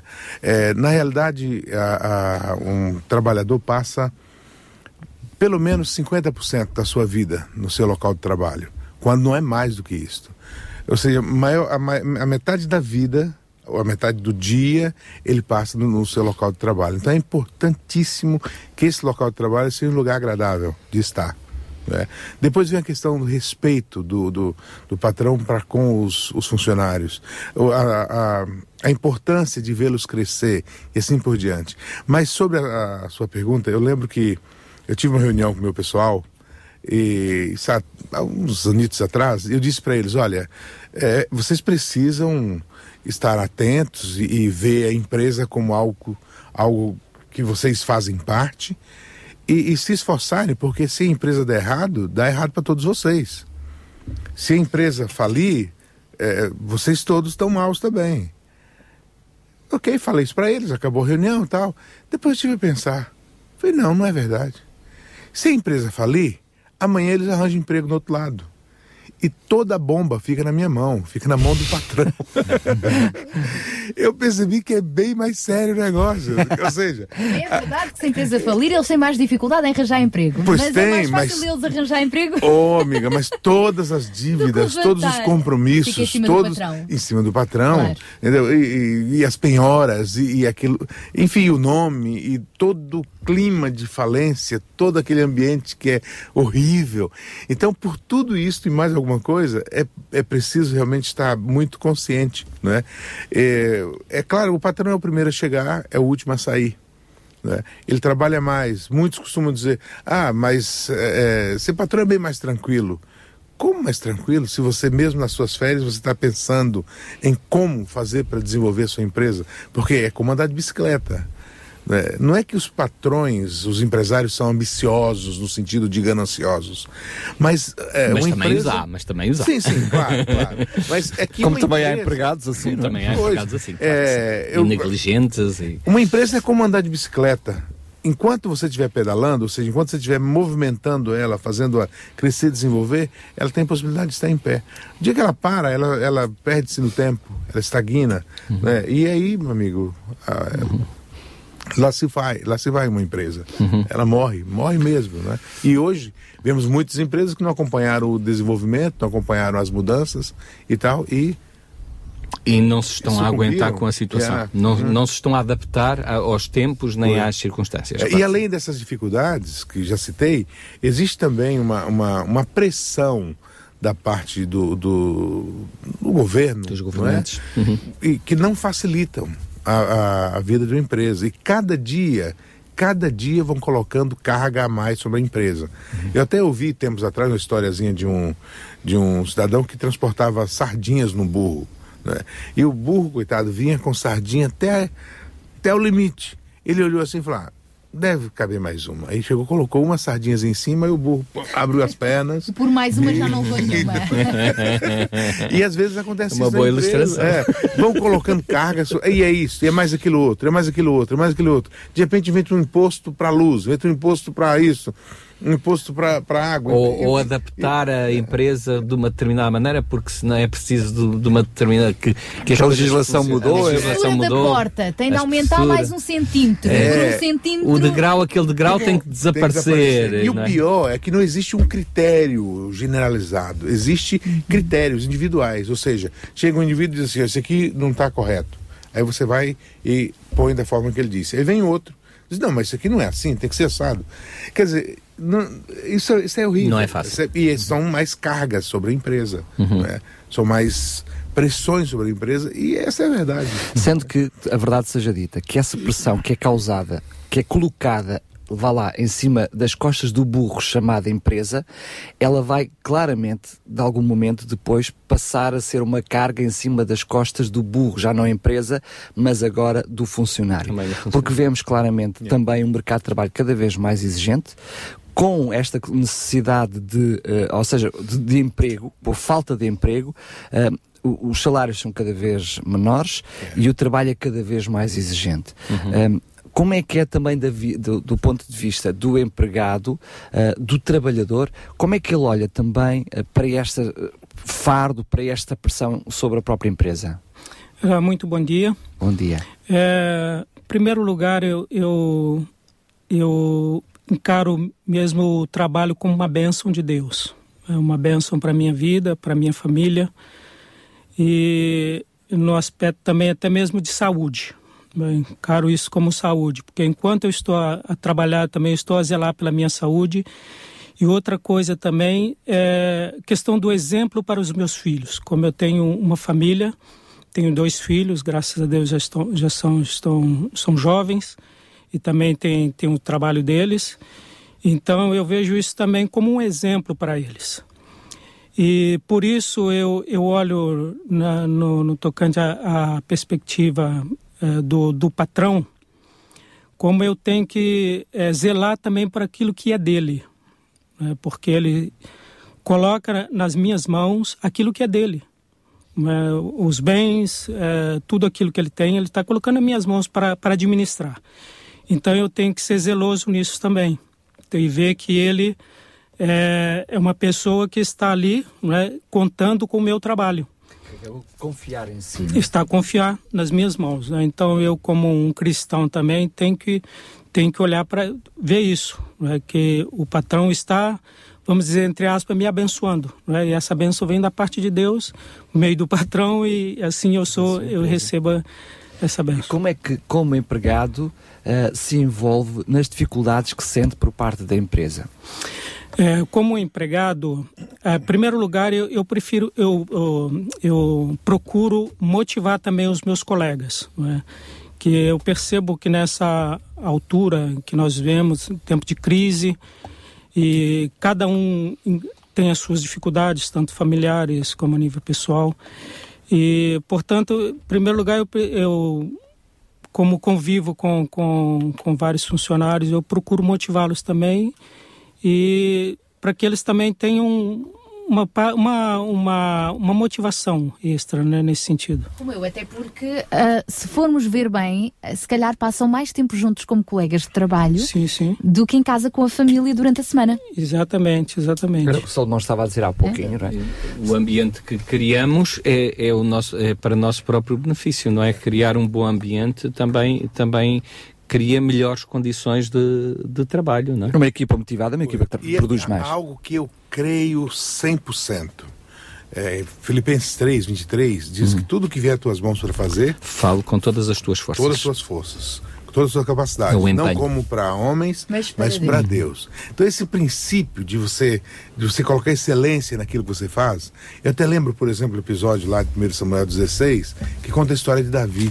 Uhum. A Bíblia diz que Davi estava nas montanhas, era lá que ele trabalhava, era lá que ele cuidava das ovelhas, mas o nome dele estava sendo falado no palácio. Uhum. Ou seja, o, o rei estava procurando alguém que soubesse tocar harpa, que soubesse tocar bem, e lá no palácio, naquela mesa redonda, o rei e seus conselheiros, o nome de Davi, que ninguém sabia, que ninguém conhecia, o sujeito vivia lá nas montanhas, mas o nome dele estava sendo falado lá no uhum. palácio. E esse é Davi. Agora, a gente vê na vida de Davi que ele era um indivíduo de excelência. Tudo que ele fazia, ele fazia bem feito. Tanto na defesa dos animais do pai, enfim, fazia com zelo. E é, é esse princípio do zelo, da excelência que o Romeu estava falando, de você entender que, que aquilo ali é, é uma confiança que, tá, que, que o patrão está tendo em você e é importante você ser zeloso. Aqui na rádio, por exemplo, a maioria das vezes os patrões não estão a ver. É o que as pessoas Podem pensam. Ouvir. É o que as pessoas pensam.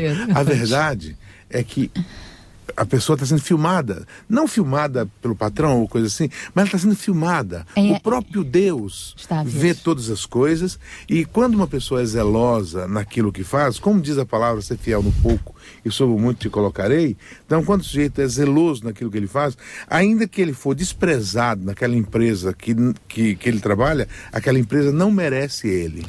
Deus vai abrir uma porta melhor para ele. E, e, mesmo. É, isso acontece no mundo do futebol. Um jogador joga aqui numa equipe e é um bom jogador, é uma boa pessoa e tal. Aí o treinador daquela equipe sai e vai para uma outra equipe no outro país e tal. A primeira coisa que ele pensa, aquele vai vir comigo. É. Aquele jogador. Então o sujeito dá um salto na carreira simplesmente porque foi zeloso nas pequenas coisas. Eu penso que às vezes não pensamos o suficiente naquilo que efetivamente o nosso empenho pode produzir uh, no efeito que isso vai fazer sobre os outros. E, e, o Salmo 128, o versículo 1 e 2, diz claramente: Bem-aventurado aquele que teme ao Senhor e anda nos seus caminhos. E reparem que relaciona depois isso com, com o trabalho pois comerás do trabalho das tuas mãos, feliz serás e te irá bem. Portanto, uh, o, nós deveríamos trabalhar não com os olhos postos na pessoa que, portanto, é o responsável pela empresa, mas a quem nós realmente estamos a servir. E, acima de tudo, é a Deus. E, e, de, e, o testemunho que nós damos diante de Deus e dos outros daquilo que é o, o nosso trabalho. E, e, isso tem realmente um efeito muito importante, uh, sobretudo a longo prazo. Às vezes nem é a médio prazo. A longo prazo, primeiro, em relação à vida eterna, não é? E, ao, e, ao nosso, e, ao, e à nossa honestidade. Porque uh, um, um trabalhador cristão deve ser uma pessoa honesta. Portanto, em primeiro lugar, mesmo que o patrão não esteja a ser honesto para com ele, ele deve ser honesto diante de Deus. Mas eu, eu, eu não é contradizendo, mas Sim. olhando numa perspectiva diferente. Força. Eu diria que acaba por ter um benefício, não é nem a longo nem a médio prazo, é, a prazo, é mesmo a curto prazo. Sim, a curto prazo. Eu, eu, mas eu dizia mais na perspectiva que estava. Sim, mas, termina. mas eu percebo a noção de que uh, da valorização. Ou seja, digamos assim, passando a expressão da recompensa, quer seja via uh, uh, ordenado no trabalho, no momento, uhum. quer seja mais tarde por passar por um emprego melhor. a própria realização pessoal, que aqui diz, e tirar bem, portanto, Exatamente. a realização pessoal. Mas eu falava na perspectiva de que, uh, por exemplo, mesmo quando eu vou para o meu trabalho, eu sinto que não sou devidamente recompensado, ou se quisermos até, não sou reconhecido pelo esforço pelo que eu tenho, pelo empenho que eu tenho eu devia me agradar pelo resultado do meu próprio trabalho em si, não por pela recompensa. Ou seja, eu devia ter o foco naquilo que eu faço. Eu dou alguns exemplos. Eu sou enfermeiro e vou para o meu trabalho, desempenho bem as minhas funções, mas o, os meus chefes não me reconhecem. um novo trabalho do, do Por Daniel. exemplo. é um exemplo. Eh, não, sou, não sou reconhecido pelos meus chefes, eh, não sou recompensado pelas horas extras, uhum. mas quando a pessoa é bem atendida por mim, Exatamente. e vai para casa, isso deve ser o, a minha felicidade. Ou seja, é isso que deve me deve. A, a, minha paga. Deve, eu devo chegar a casa. Mesmo que o resto me deixe triste, eu devo sentir-me contente por, porque aquela pessoa foi pois. lá e foi bem e atendida. Com certeza, porque Deus não fica a dever nada a ninguém com certeza a justiça dele será feita ah, mas, essa, mas essa sim pode ser a médio ou longo essa, prazo. É, é, é, mas ainda caso. que não seja feita, é, é, essa realização pessoal já é um fruto do seu trabalho. Claro. Percebe? É. Eu, deixa eu só contar uma coisinha para vocês que me lembrei aqui agora. Há, há uns anos atrás, no início do nosso, da, que, quando começamos a empresa, começamos em 2000, foi em 2000, é, uns, acho que 2003, por aí, nós, eu, eu, uma senhora me pediu emprego e pronto, podíamos colocá-la lá, porque nossa empresa é uma empresa missionária. É, todo nosso foco é missionário. Então, eu falei, tá certo. E a contratei por quatro horas, que era o que ela queria, né? E ela começou a trabalhar, uma senhora de 60 anos, né? Começou a trabalhar ali e tal. E um dia eu cheguei lá, era duas e meia da tarde, e ela lá estava a trabalhar. Aí eu falei, não entendi, pensei que alguém tivesse mudado o horário dela ou coisa parecida. No dia seguinte, a vi no mesmo horário, ou um pouco até mais, tipo três da tarde. Quando supostamente deveria ter sido mais deveria cedo. Ter sido mais cedo. E aí eu cheguei para ela e falei, escuta, eh, o que, que aconteceu? Mudou, mudaram o seu horário? Ela disse, não, seu Salomão, é porque assim, eu não tenho uma prática que os meus colegas têm.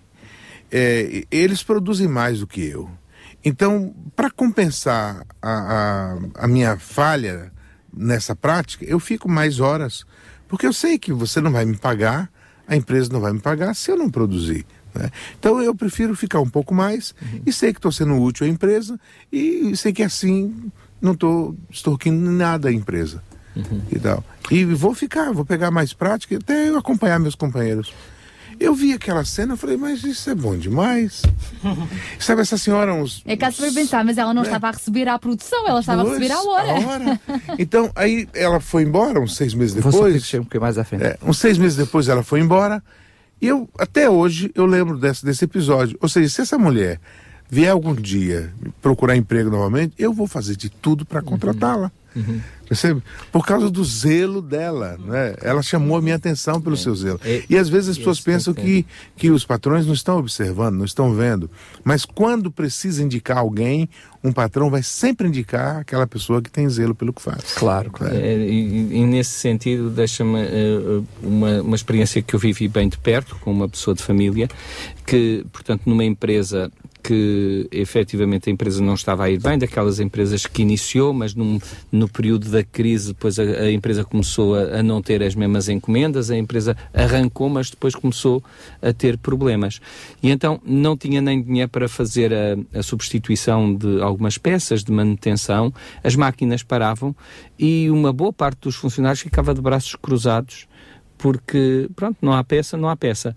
Mas uma das pessoas que, portanto, de família que estava nessa empresa e que, e que era cristão, ele uh, pegava e, e, ia ver o que, é que, o que é que estava a acontecer, porque é que a máquina não podia Laborar. Não podia laborar.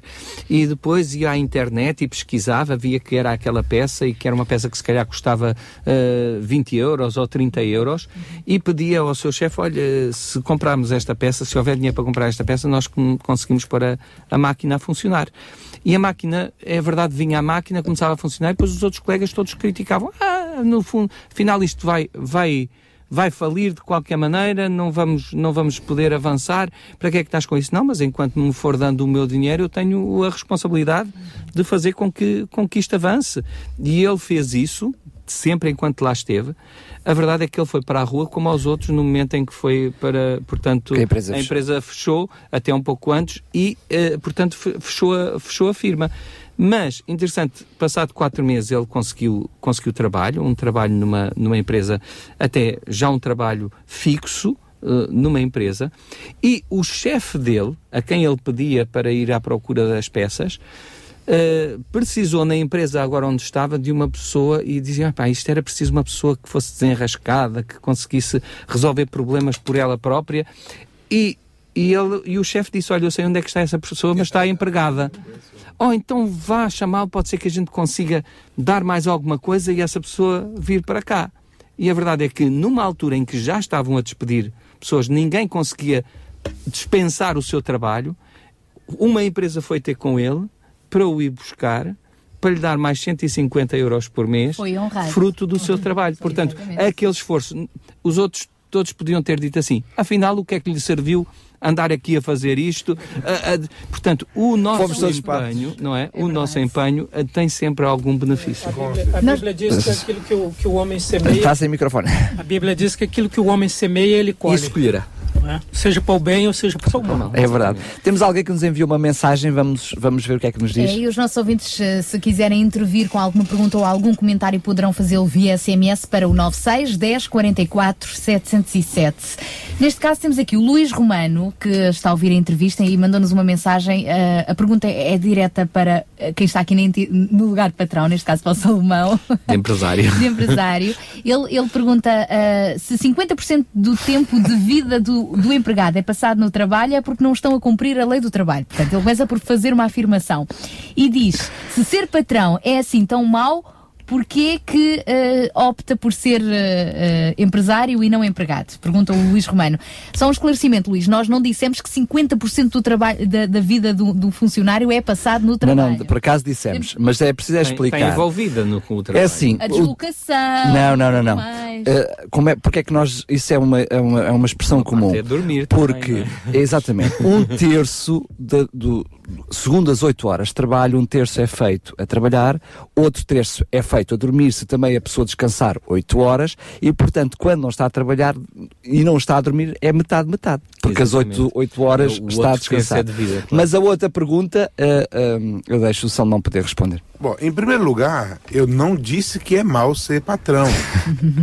Nem em momento algum pelo contrário, eu, eu, eu, eu para já eu não me vejo como patrão, que o pessoal que trabalha comigo são meus amigos, né? A ideia patrão, isso é meio pesado, mas eu não disse que ser empresário é mal, eu disse que é trabalhoso, eu disse é que tem riscos, né? E, e tem mesmo, né? E, e você tem que, enfim, existem vários esforços extra que você tem que fazer. Agora, é óbvio que tem benefícios? Tem benefícios. Claro o, o, o, o ser patrão, não é? Ah, mas... Mas, ó Salomão, podíamos pôr a pergunta do outro lado. Então, porquê é que os empregados que são empregados não vão ser patrões? Não viram patrões. Claro. É muito simples.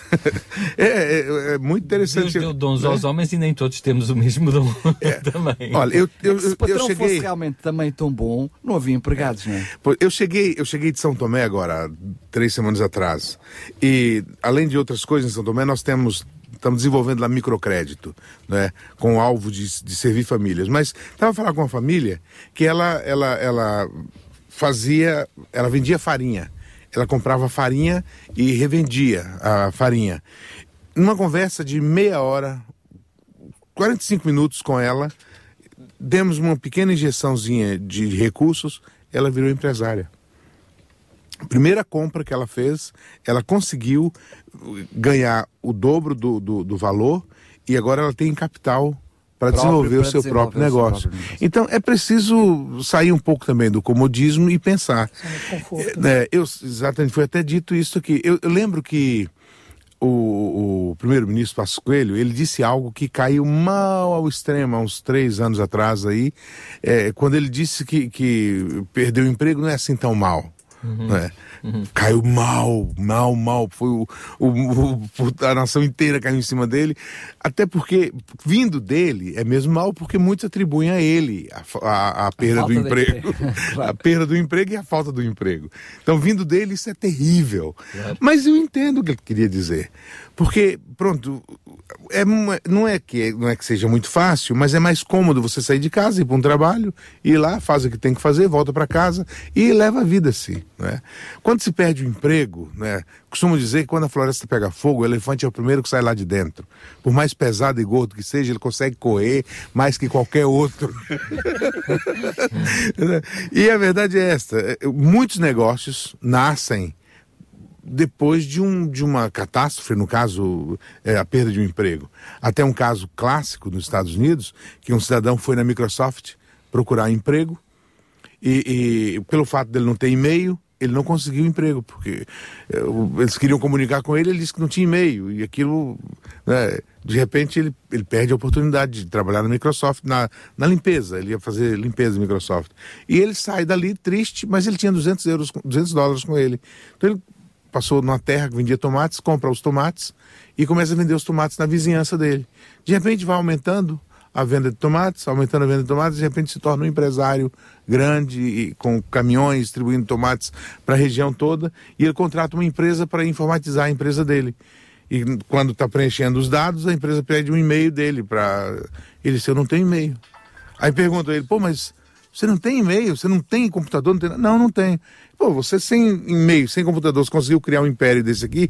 Imagine se você tivesse, onde é que você estaria? Ele estaria limpando, limpando o chão lá da Microsoft. Então, às vezes, a, a, a, falta de oportunidade leva a gente a pensar. E, e, e aí, pronto, e é nesse campo que a, a questão é, do, do, nosso ouvinte aí. É. É, não, não, eu não disse que é mal, disse que tem que ir Pronto, vamos virar patrão se for o caso.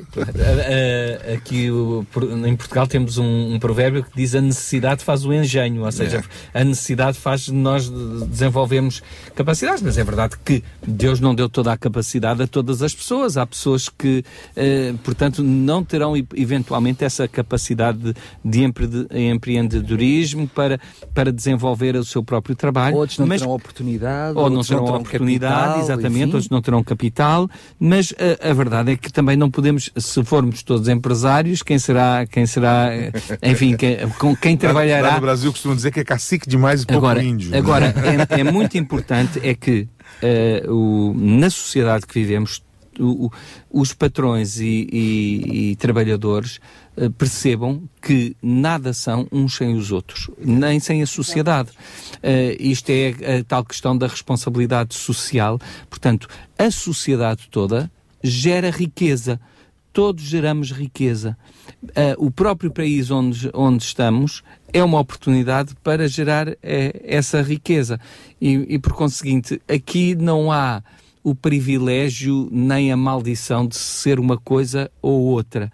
Eu penso que, como cristãos, devemos sentir-nos felizes com o que temos. Como dizia o apóstolo Paulo, não é? Já me contentei a ter muito e a ter pouco. Saber viver com o que tenho e aproveitar as oportunidades que estão diante de mim. Eu penso que é isso que, que cada um de nós precisa, é de desenvolver as suas capacidades de acordo com aquilo que Deus lhe dá e, e, e sobretudo, saber a responsabilidade que tem seja patrão, de cumprir e ser cumpridor e ser honesto para com os seus eh, empregados e, e, portanto, cumprir os seus compromissos para com os seus empregados. Estimulá-los, encorajá-los, valorizá-los. Porque a palavra, a palavra de Deus é bem clara, Jeremias diz, ai, do, ai dos que não pagam aos trabalhadores, ai dos que não pagam aos trabalhadores.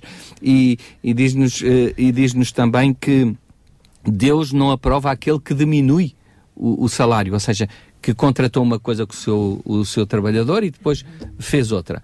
Uh, uh, a Bíblia é bem clara e Jesus foi muito claro numa parábola que ele, que ele apresentou, a parábola dos trabalhadores da vinha.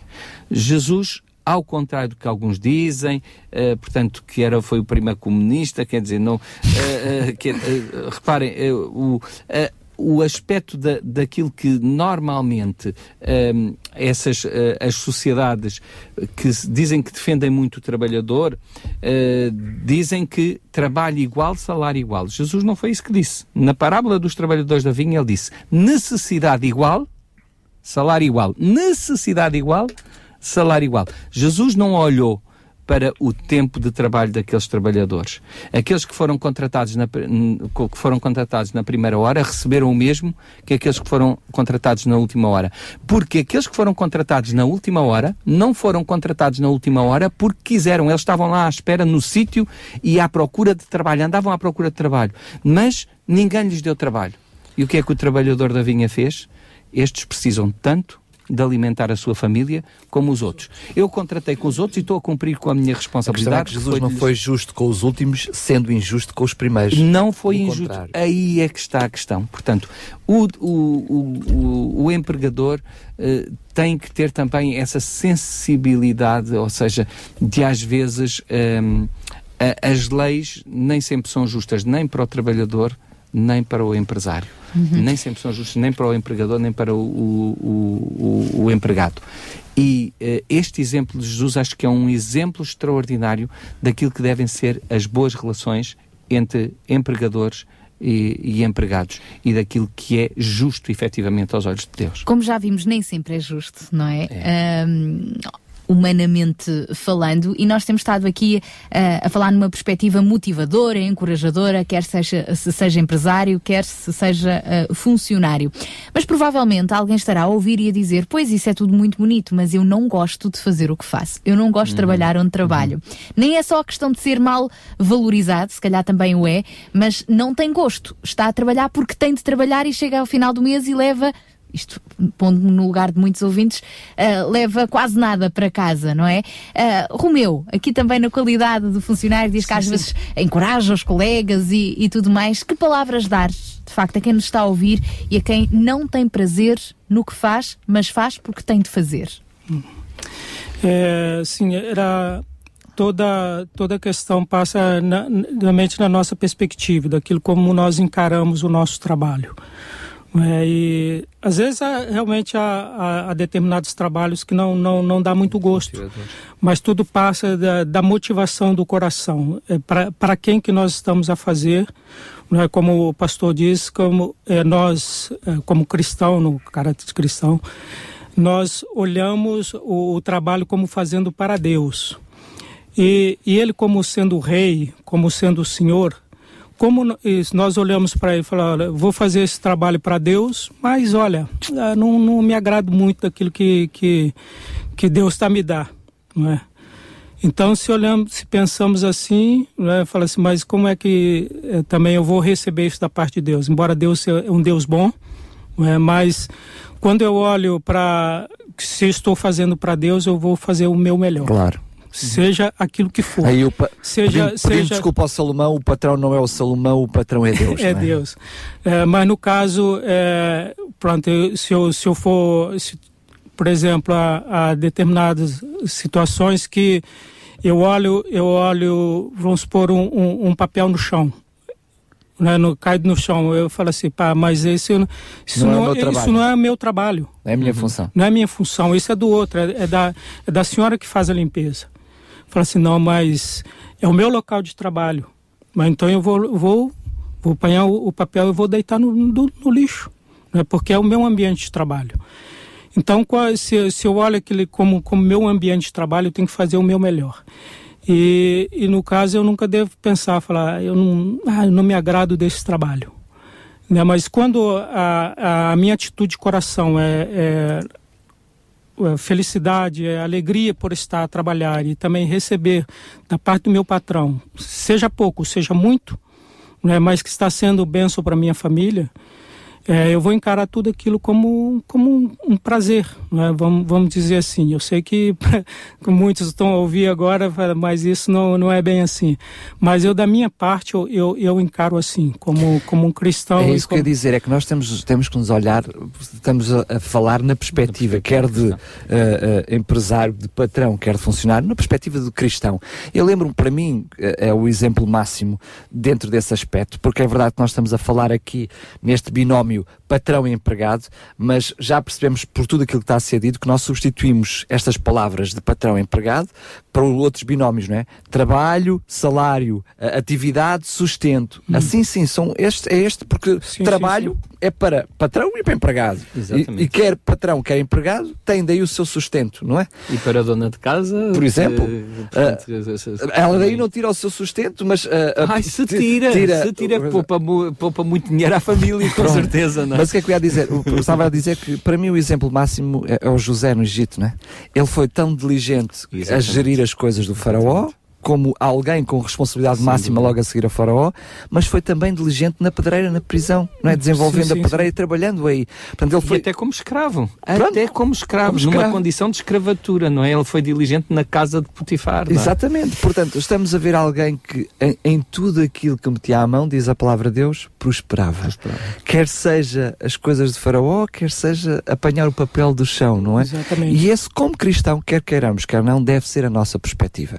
Ou seja, perceber que, independentemente de acharmos justo ou não aquilo que é o nosso salário, que é o nosso rendimento, acharmos mais digno ou menos digno aquilo que é o, nosso emprego naquele momento, devemos olhar para ele não na perspectiva do nosso patrão terrestre, mas do nosso patrão celestial. É isso que nos está a dizer, não é? Exatamente. E, e eu, eu, eu vejo muito bem isso na, na, na questão do, do, do exemplo que damos. É, deixamos para outros, não é? E, na verdade, como, como já, foi, já foi dito, há pessoas a olhar, por, a olhar pelas nossas vidas, olhar por nós aquilo que nós estamos a fazer, se fazemos bem ou se fazemos mal. E somos recompensados por isso.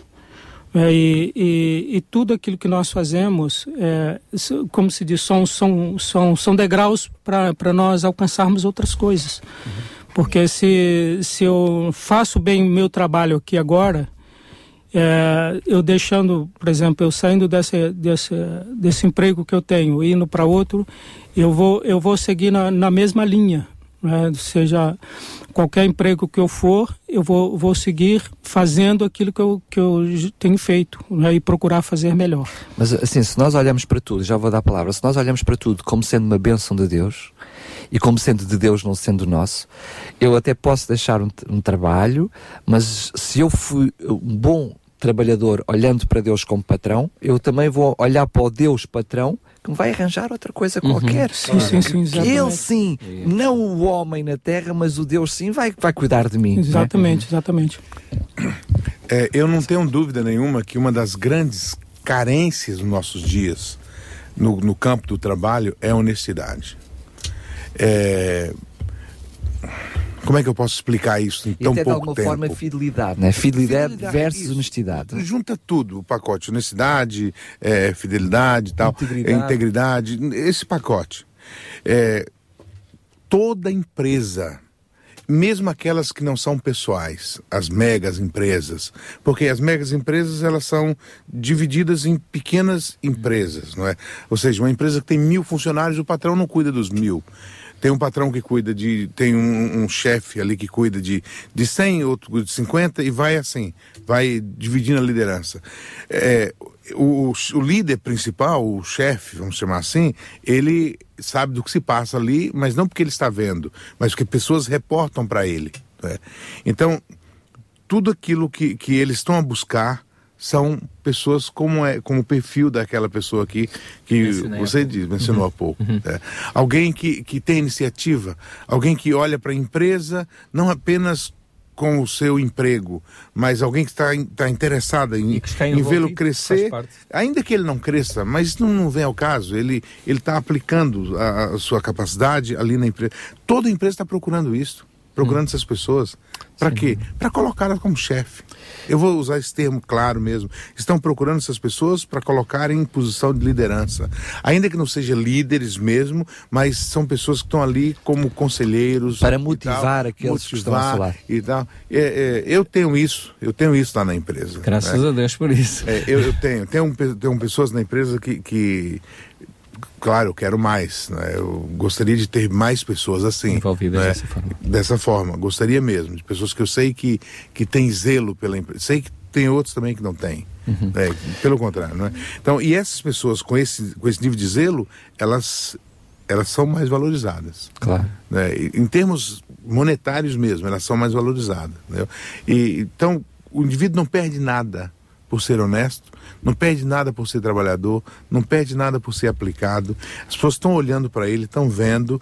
Ele vai ser o último a ser dispensado no eventual dispensa que possa acontecer. Eu até conheço o caso, antes passava aqui para vocês. Estamos é, a terminar okay. o nosso programa. Um, um caso muito, muito o, o, esse, esse moço ele só criticava. Todas as vezes que ele vinha conversar comigo, ele criticava uma coisa ou outra.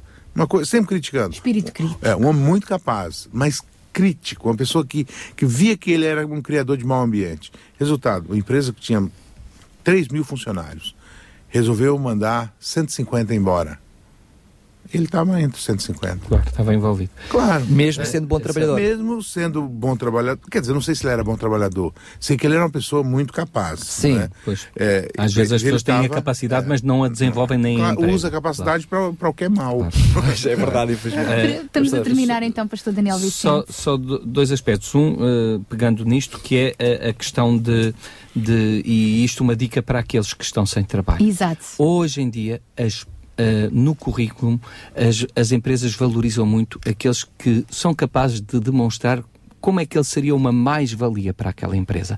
Ou seja, procurem no vosso currículo, quando enviam para uma empresa, não só dizer aquilo que sabem fazer, mas também pensando na empresa, como é que vocês podem ser uma mais-valia para essa empresa. E por isso, saber honestamente e de uma forma honesta, colocar isso no currículo. Olha, eu penso que a vossa empresa iria ganhar com a minha presença e com a minha colaboração por este, por este e por este motivo. Mas, honestamente, não é aquilo que a gente pensa que poderia ser. Agradar mas aquilo que estamos dispostos a fazer para que isso aconteça. Claro, claro. Porque o empresário também, que depois vai ver, oh, oh meu amigo, então você disse isso uh, na, logo no estágio, vai logo. És tão super-homem, prova lá eh, isso. prova lá isso. e, e outra questão é, é que a palavra de Deus valoriza tanto o trabalho da mulher mesmo em casa, que, eh, ao contrário do que muitos dizem, que a Bíblia é muito machista, não... reparem a forma como ela valoriza o trabalho daquelas senhoras que nos estão a ouvir e que podem pensar que é pouca coisa o que fazem em sua casa. Ela diz assim em Provérbios 31, uh, eh, no, no versículo, deixem-me ver, uh, no versículo 13. Ela busca lã e linho, ou seja, procura a matéria-prima com que ela com que ela trabalha, porque as senhoras naquele momento confeccionavam os seus próprios, a própria roupa para casa, busca a matéria-prima, busca lã e linho e trabalha de boa vontade com as suas mãos. Um pouco o que se dizia há pouco. É importante também o que fazemos, fazê-lo de boa vontade. Sentirmos vontade e sentirmos realizados com o que fazemos, sejamos empresários, sejamos trabalhadores, uh, sejamos responsáveis por algum diretório, não importa. Uh, sintamos boa vontade. Deus uh, vai nos ajudar e vai nos compensar por essa boa vontade. Mesmo que outros humanamente não o consigam fazer, de certeza que Deus vai pôr os nossos olhos sobre, uh, vai pôr os seus olhos sobre nós.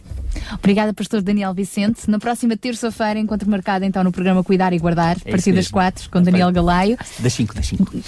As tardes da RCS às quatro com o Daniel. Ah, é depois esperam às cinco para se juntar assim. São, coitadinha, até às, até às cinco. Centrei em mim a situação. Não, mas o programa especificamente é às é. cinco, é claro. E os nossos ouvintes também o podem ouvir em podcast no nosso site. Salomão, uma última palavra também para quem nos está a ouvir a propósito deste assunto. É, olha, Jesus disse, disse algo que, que nós precisamos interpretar bem. Ele diz assim: batei, batei e abri-se-vos-á. Ele poderia dizer apenas batei e abri-se-vos-á. Mas ele, ele diz batei, batei, por alguma razão foi, é, não é? Por alguma razão tem o batei, batei. E é preciso entender isso. É preciso perseverar. Se uma porta não se abre, bate noutra. Percebe? E, e, e, quero só dizer uma coisa aqui a mais, que inclusive foi dito no início do programa. A, o, a maioria dos empregos, eles não são é, conseguidos através de currículos. Uhum. Eles são conseguidos através de relacionamentos. Uhum. Então, como foi dito, participe, envolva partilhe aquilo que você deseja, né? Pergunte a pessoas, olha, eu estou querendo trabalhar, se souber de alguma coisa, me diz. Então, partilha isso, que é daí que vem. É né? Às, às, vezes as pessoas chegam para mim e falam, olha, tem um amigo, uma pessoa boa e tal, está desempregado, não tem uma vaga lá não.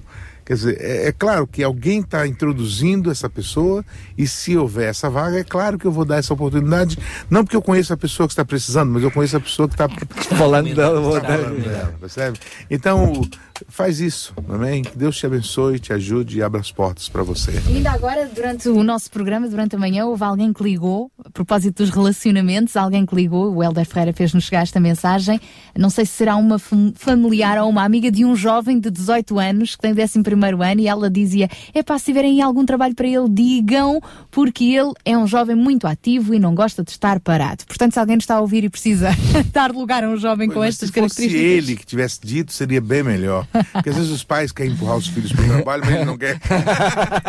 e às vezes né, veem os filhos com os olhos, não é? Muito, muito brilhantes à volta. Se fosse o filho que tivesse dito aí, poxa, seria bem mais forte. De qualquer das formas, fica a mensagem de alguém é verdade, é preocupado. É Vamos lá. E para terminar, então, um, uma última palavra, neste caso, do Romeu. Sim, olha, quero só deixar também aqui uma, uma palavra de incentivo para para todos aqueles que trabalham, quem sabe tenha o seu ganhe o seu ordenado mínimo é, ou até menos, mas eu quero realmente encorajar a todos a realmente fazer fazer isso com, com dedicação, com alegria e mais à frente eu creio que Deus há de, há de te abençoar, há de, te dar, há de te dar uma coisa melhor. Nem que seja no céu, não é? Nem é que seja no céu, não é? Mas realmente pode é, chegar nesta terra. É, cada dia que. Ele fala 100 vezes mais aqui. É, é verdade, é verdade. Mas os trabalhadores da vinha foi aqui é. que eles trabalharam. É, mas que, que a cada dia que, seja, que você acorde, tem, quem sabe tem que levantar pela madrugada para, para pegar o teu, seu transporte para ir para o seu trabalho. Mas acorde e, e dê graças a Deus. Em primeiro Amém. lugar, porque Ele está te dando um, um, dia, né, um dia de vida, uhum. e goze esse dia, goze o, o seu dia de trabalho, não é? faça o seu trabalho com alegria. É, e, e, quando você chegar em casa, você vai realmente sentir realmente em paz. Não vai, não vai se sentir com fardo nas costas, mas, mas vai sentir alegria por ter, ter cumprido o seu trabalho né? E, saber que através do seu trabalho também você vai receber a sua recompensa, não é? que é o seu ordenado no final do mês e isso é, é, é bênção para a sua vida, é ajuda para ti também, tá? Olha, um grande abraço a todos né? e que Deus abençoe a todos. Obrigada, Romeu, também. Eu também queria só deixar uma palavrinha, sobretudo para aqueles, porque às vezes não nos esquecemos desses, que são aqueles que têm trabalho já há muitos anos e são aqueles que, por fazerem a mesma coisa, o ramo-ramo da vida há muitos anos, são aqueles que acabam, por alguns no sítio, uh, desvalorizar aquilo que têm e desmotivar, ou pelo menos não se empenharem da mesma maneira. Porque falar da importância de um trabalho para alguém que esteve desempregado durante muito tempo e agora ganhou um emprego, uhum. uh, não faz muito sentido, porque ele vai valorizá-lo.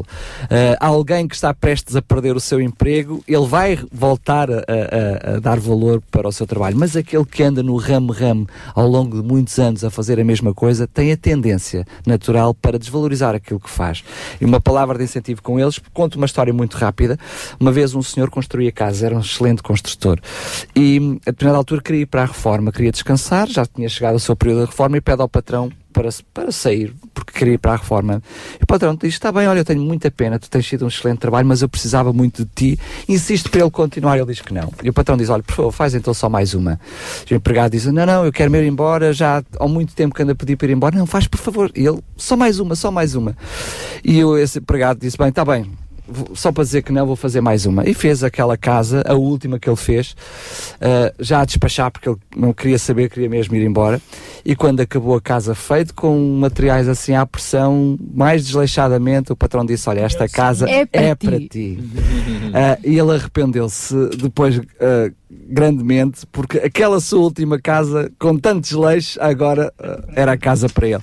Que nós devemos honrar cada dia como se fosse o último, não é? O nosso trabalho, a dedicação. E o último como se fosse o primeiro. E o último como se fosse o primeiro. Ou seja, aproveitar todas as oportunidades em que está envolvido e fazer o que quer que seja como se fosse para Deus que olha com atenção. Porque é, porque é. É mesmo. Obrigada então. Próxima sexta-feira, Sintra Compaixão de novo. É verdade, este Sintra Compaixão termina aqui, mas compaixão é todos os dias.